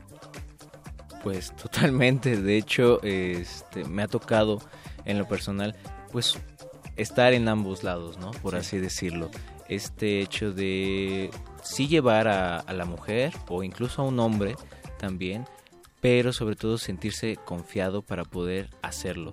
Y, sin embargo, es también una responsabilidad, más allá de quién está dominando a alguien o quién le está diciendo qué cosas debe de hacer, es una responsabilidad para poder disfrutar y gozar las cosas. Y es algo que se comparte. Los bailes de salón, casi todos, ¿tiene que ser el hombre el que lleva? ¿O en qué casos es la mujer la que determina eh, cómo se baila? La mujer puede llegar a proponer, pero en general Sí, eh, considero que el que lleva es el hombre. En general sí, o sea, en un aspecto mm, social siempre ha sido la figura masculina por un aspecto biológico el hecho de poder llevar eso. Pongo un, un ejemplo. Eh, en el caso del tango se define o se de- ha descrito también que se pueda ver a la mujer y al hombre como una pintura. ¿Por qué una pintura? Porque el hombre es el marco que sostiene la pintura y la mujer es esa pintura. Y hay otros contextos de baile donde no sucede así, Luis. Yo lo mencionaba hace rato del perreo, el reggaetón, donde es la mujer la que se adueña de cada uno de los movimientos y entonces invita o no al otro y ella propone cómo quiere bailar. Digamos, hay otros espacios también donde el baile puede ser disruptivo y cambiar esas formas clásicas también del cómo percibimos nuevamente en estos roles el llevar la mano. Sí, por supuesto. Y no está de más también el hecho de que una mujer sea propositiva o que se quiera quiera mandarse sola, está bien. Pero justo llevar llevar llevar este este diálogo, este Y diálogo. Más que solo que esté bien, pues así debe de ser. sí, pero más que nada eh, creo que repito ser un poquito más hincapié en el diálogo entre ambos seres. Y precisamente hablando de solos, nos gustaría regresar al tema del baile, de la conexión motriz, del contacto que uno tiene con conocer su cuerpo, con sentirlo, con la posibilidad del autoerotismo a través del baile.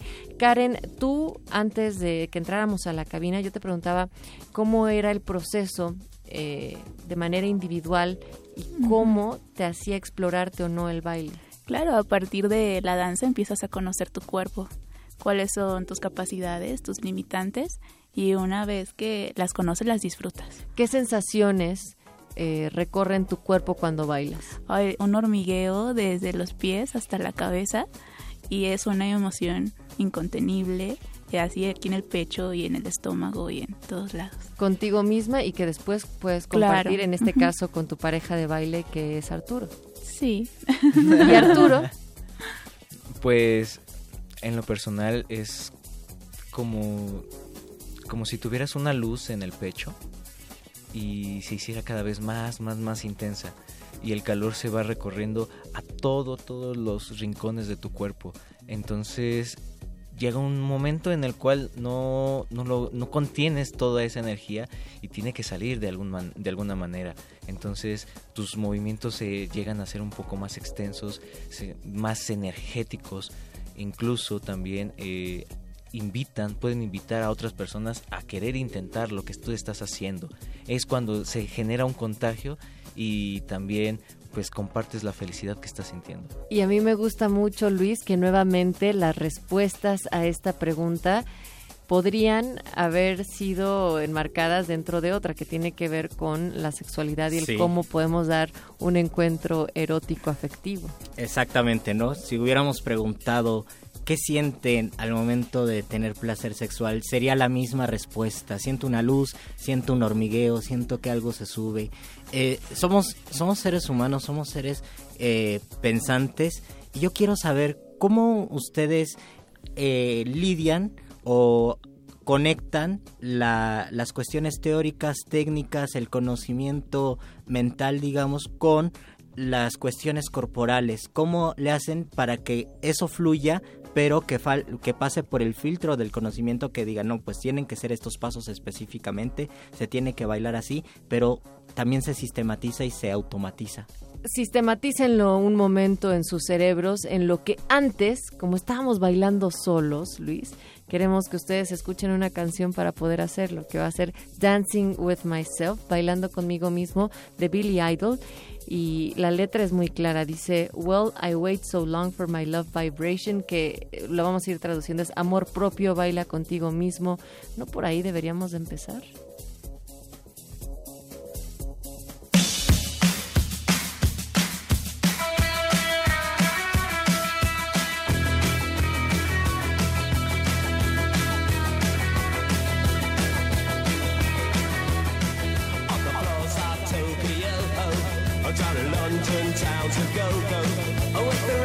Record selection and the mirror's reflection, I'm a dancing with myself.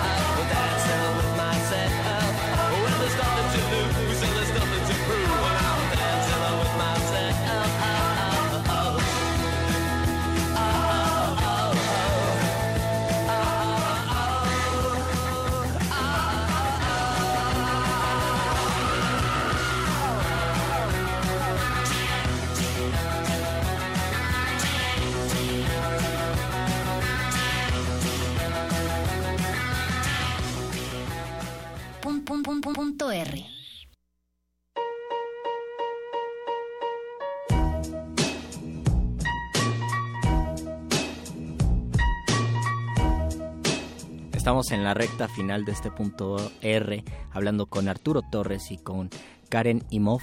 Eh, se quedó una pregunta, ¿cómo le hacen para lidiar con las cuestiones del con las cuestiones eh, mentales y corporales y para no estar nada más viviendo en nuestra mente, sino con los conocimientos mentales que se conviertan en movimiento?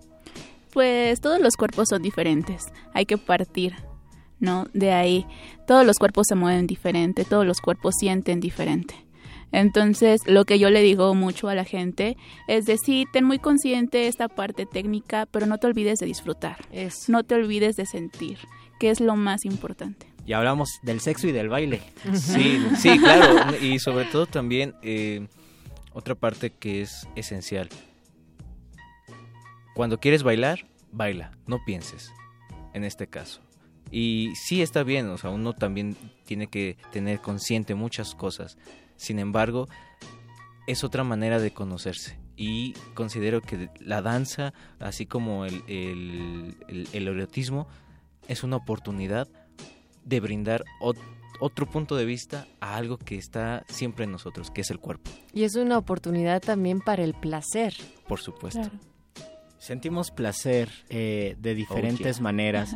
El vehículo es nuestro cuerpo, es la manera en que nos conocemos. ¿Ustedes qué le dirían a, a las personas? Yo alguna vez fui de esas personas que eh, no quería bailar, que no quería soltarse, quería disfrutar de la fiesta, pero pues no, no podía. ¿Qué, qué le dirían a las personas? Yo creo que uno puede decir, ah, pues es muy respetable, pero ¿cómo invitaríamos tal vez a la audiencia a bailar y a conocernos con el baile? Yo primero preguntaría por qué es así, ¿no? Yo tengo un amiguito que creció en el istmo, donde toda la gente baila. Entonces él decía, yo no sé bailar y me da pánico bailar y no me gusta que me vean bailar porque me siento ridículo. Entonces fuimos trabajándolo por ahí y él es muy, mm, muy cuadradito, entonces empezamos con el danzón. Y ahorita él se siente muy bien, se siente muy a gusto bailando danzón y me encanta verlo feliz. Eh, de mi parte, yo les aconsejo mucho a las personas y que es- escuchen ese pequeño cosquilleo, que déjense llevar por esa vocecita que te dice, vamos a intentarlo por aquí, vamos a hacer esto.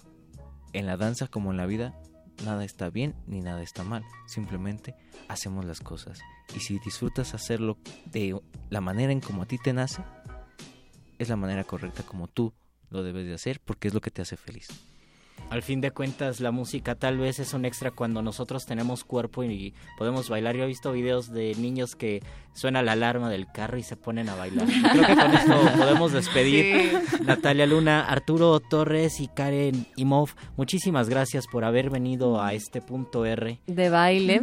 No, a ustedes gracias. muchísimas gracias por invitarnos. Ojalá que a ustedes del otro lado le estén bailando las ideas también y se eroticen. Del otro lado del cristal, Mónica Sorrosa, José de Jesús Silva en la operación Betoques. Nos escuchamos mañana en La Resistencia a las 9 de la noche.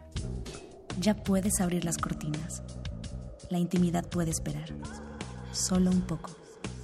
Hasta otra noche. Cuídate.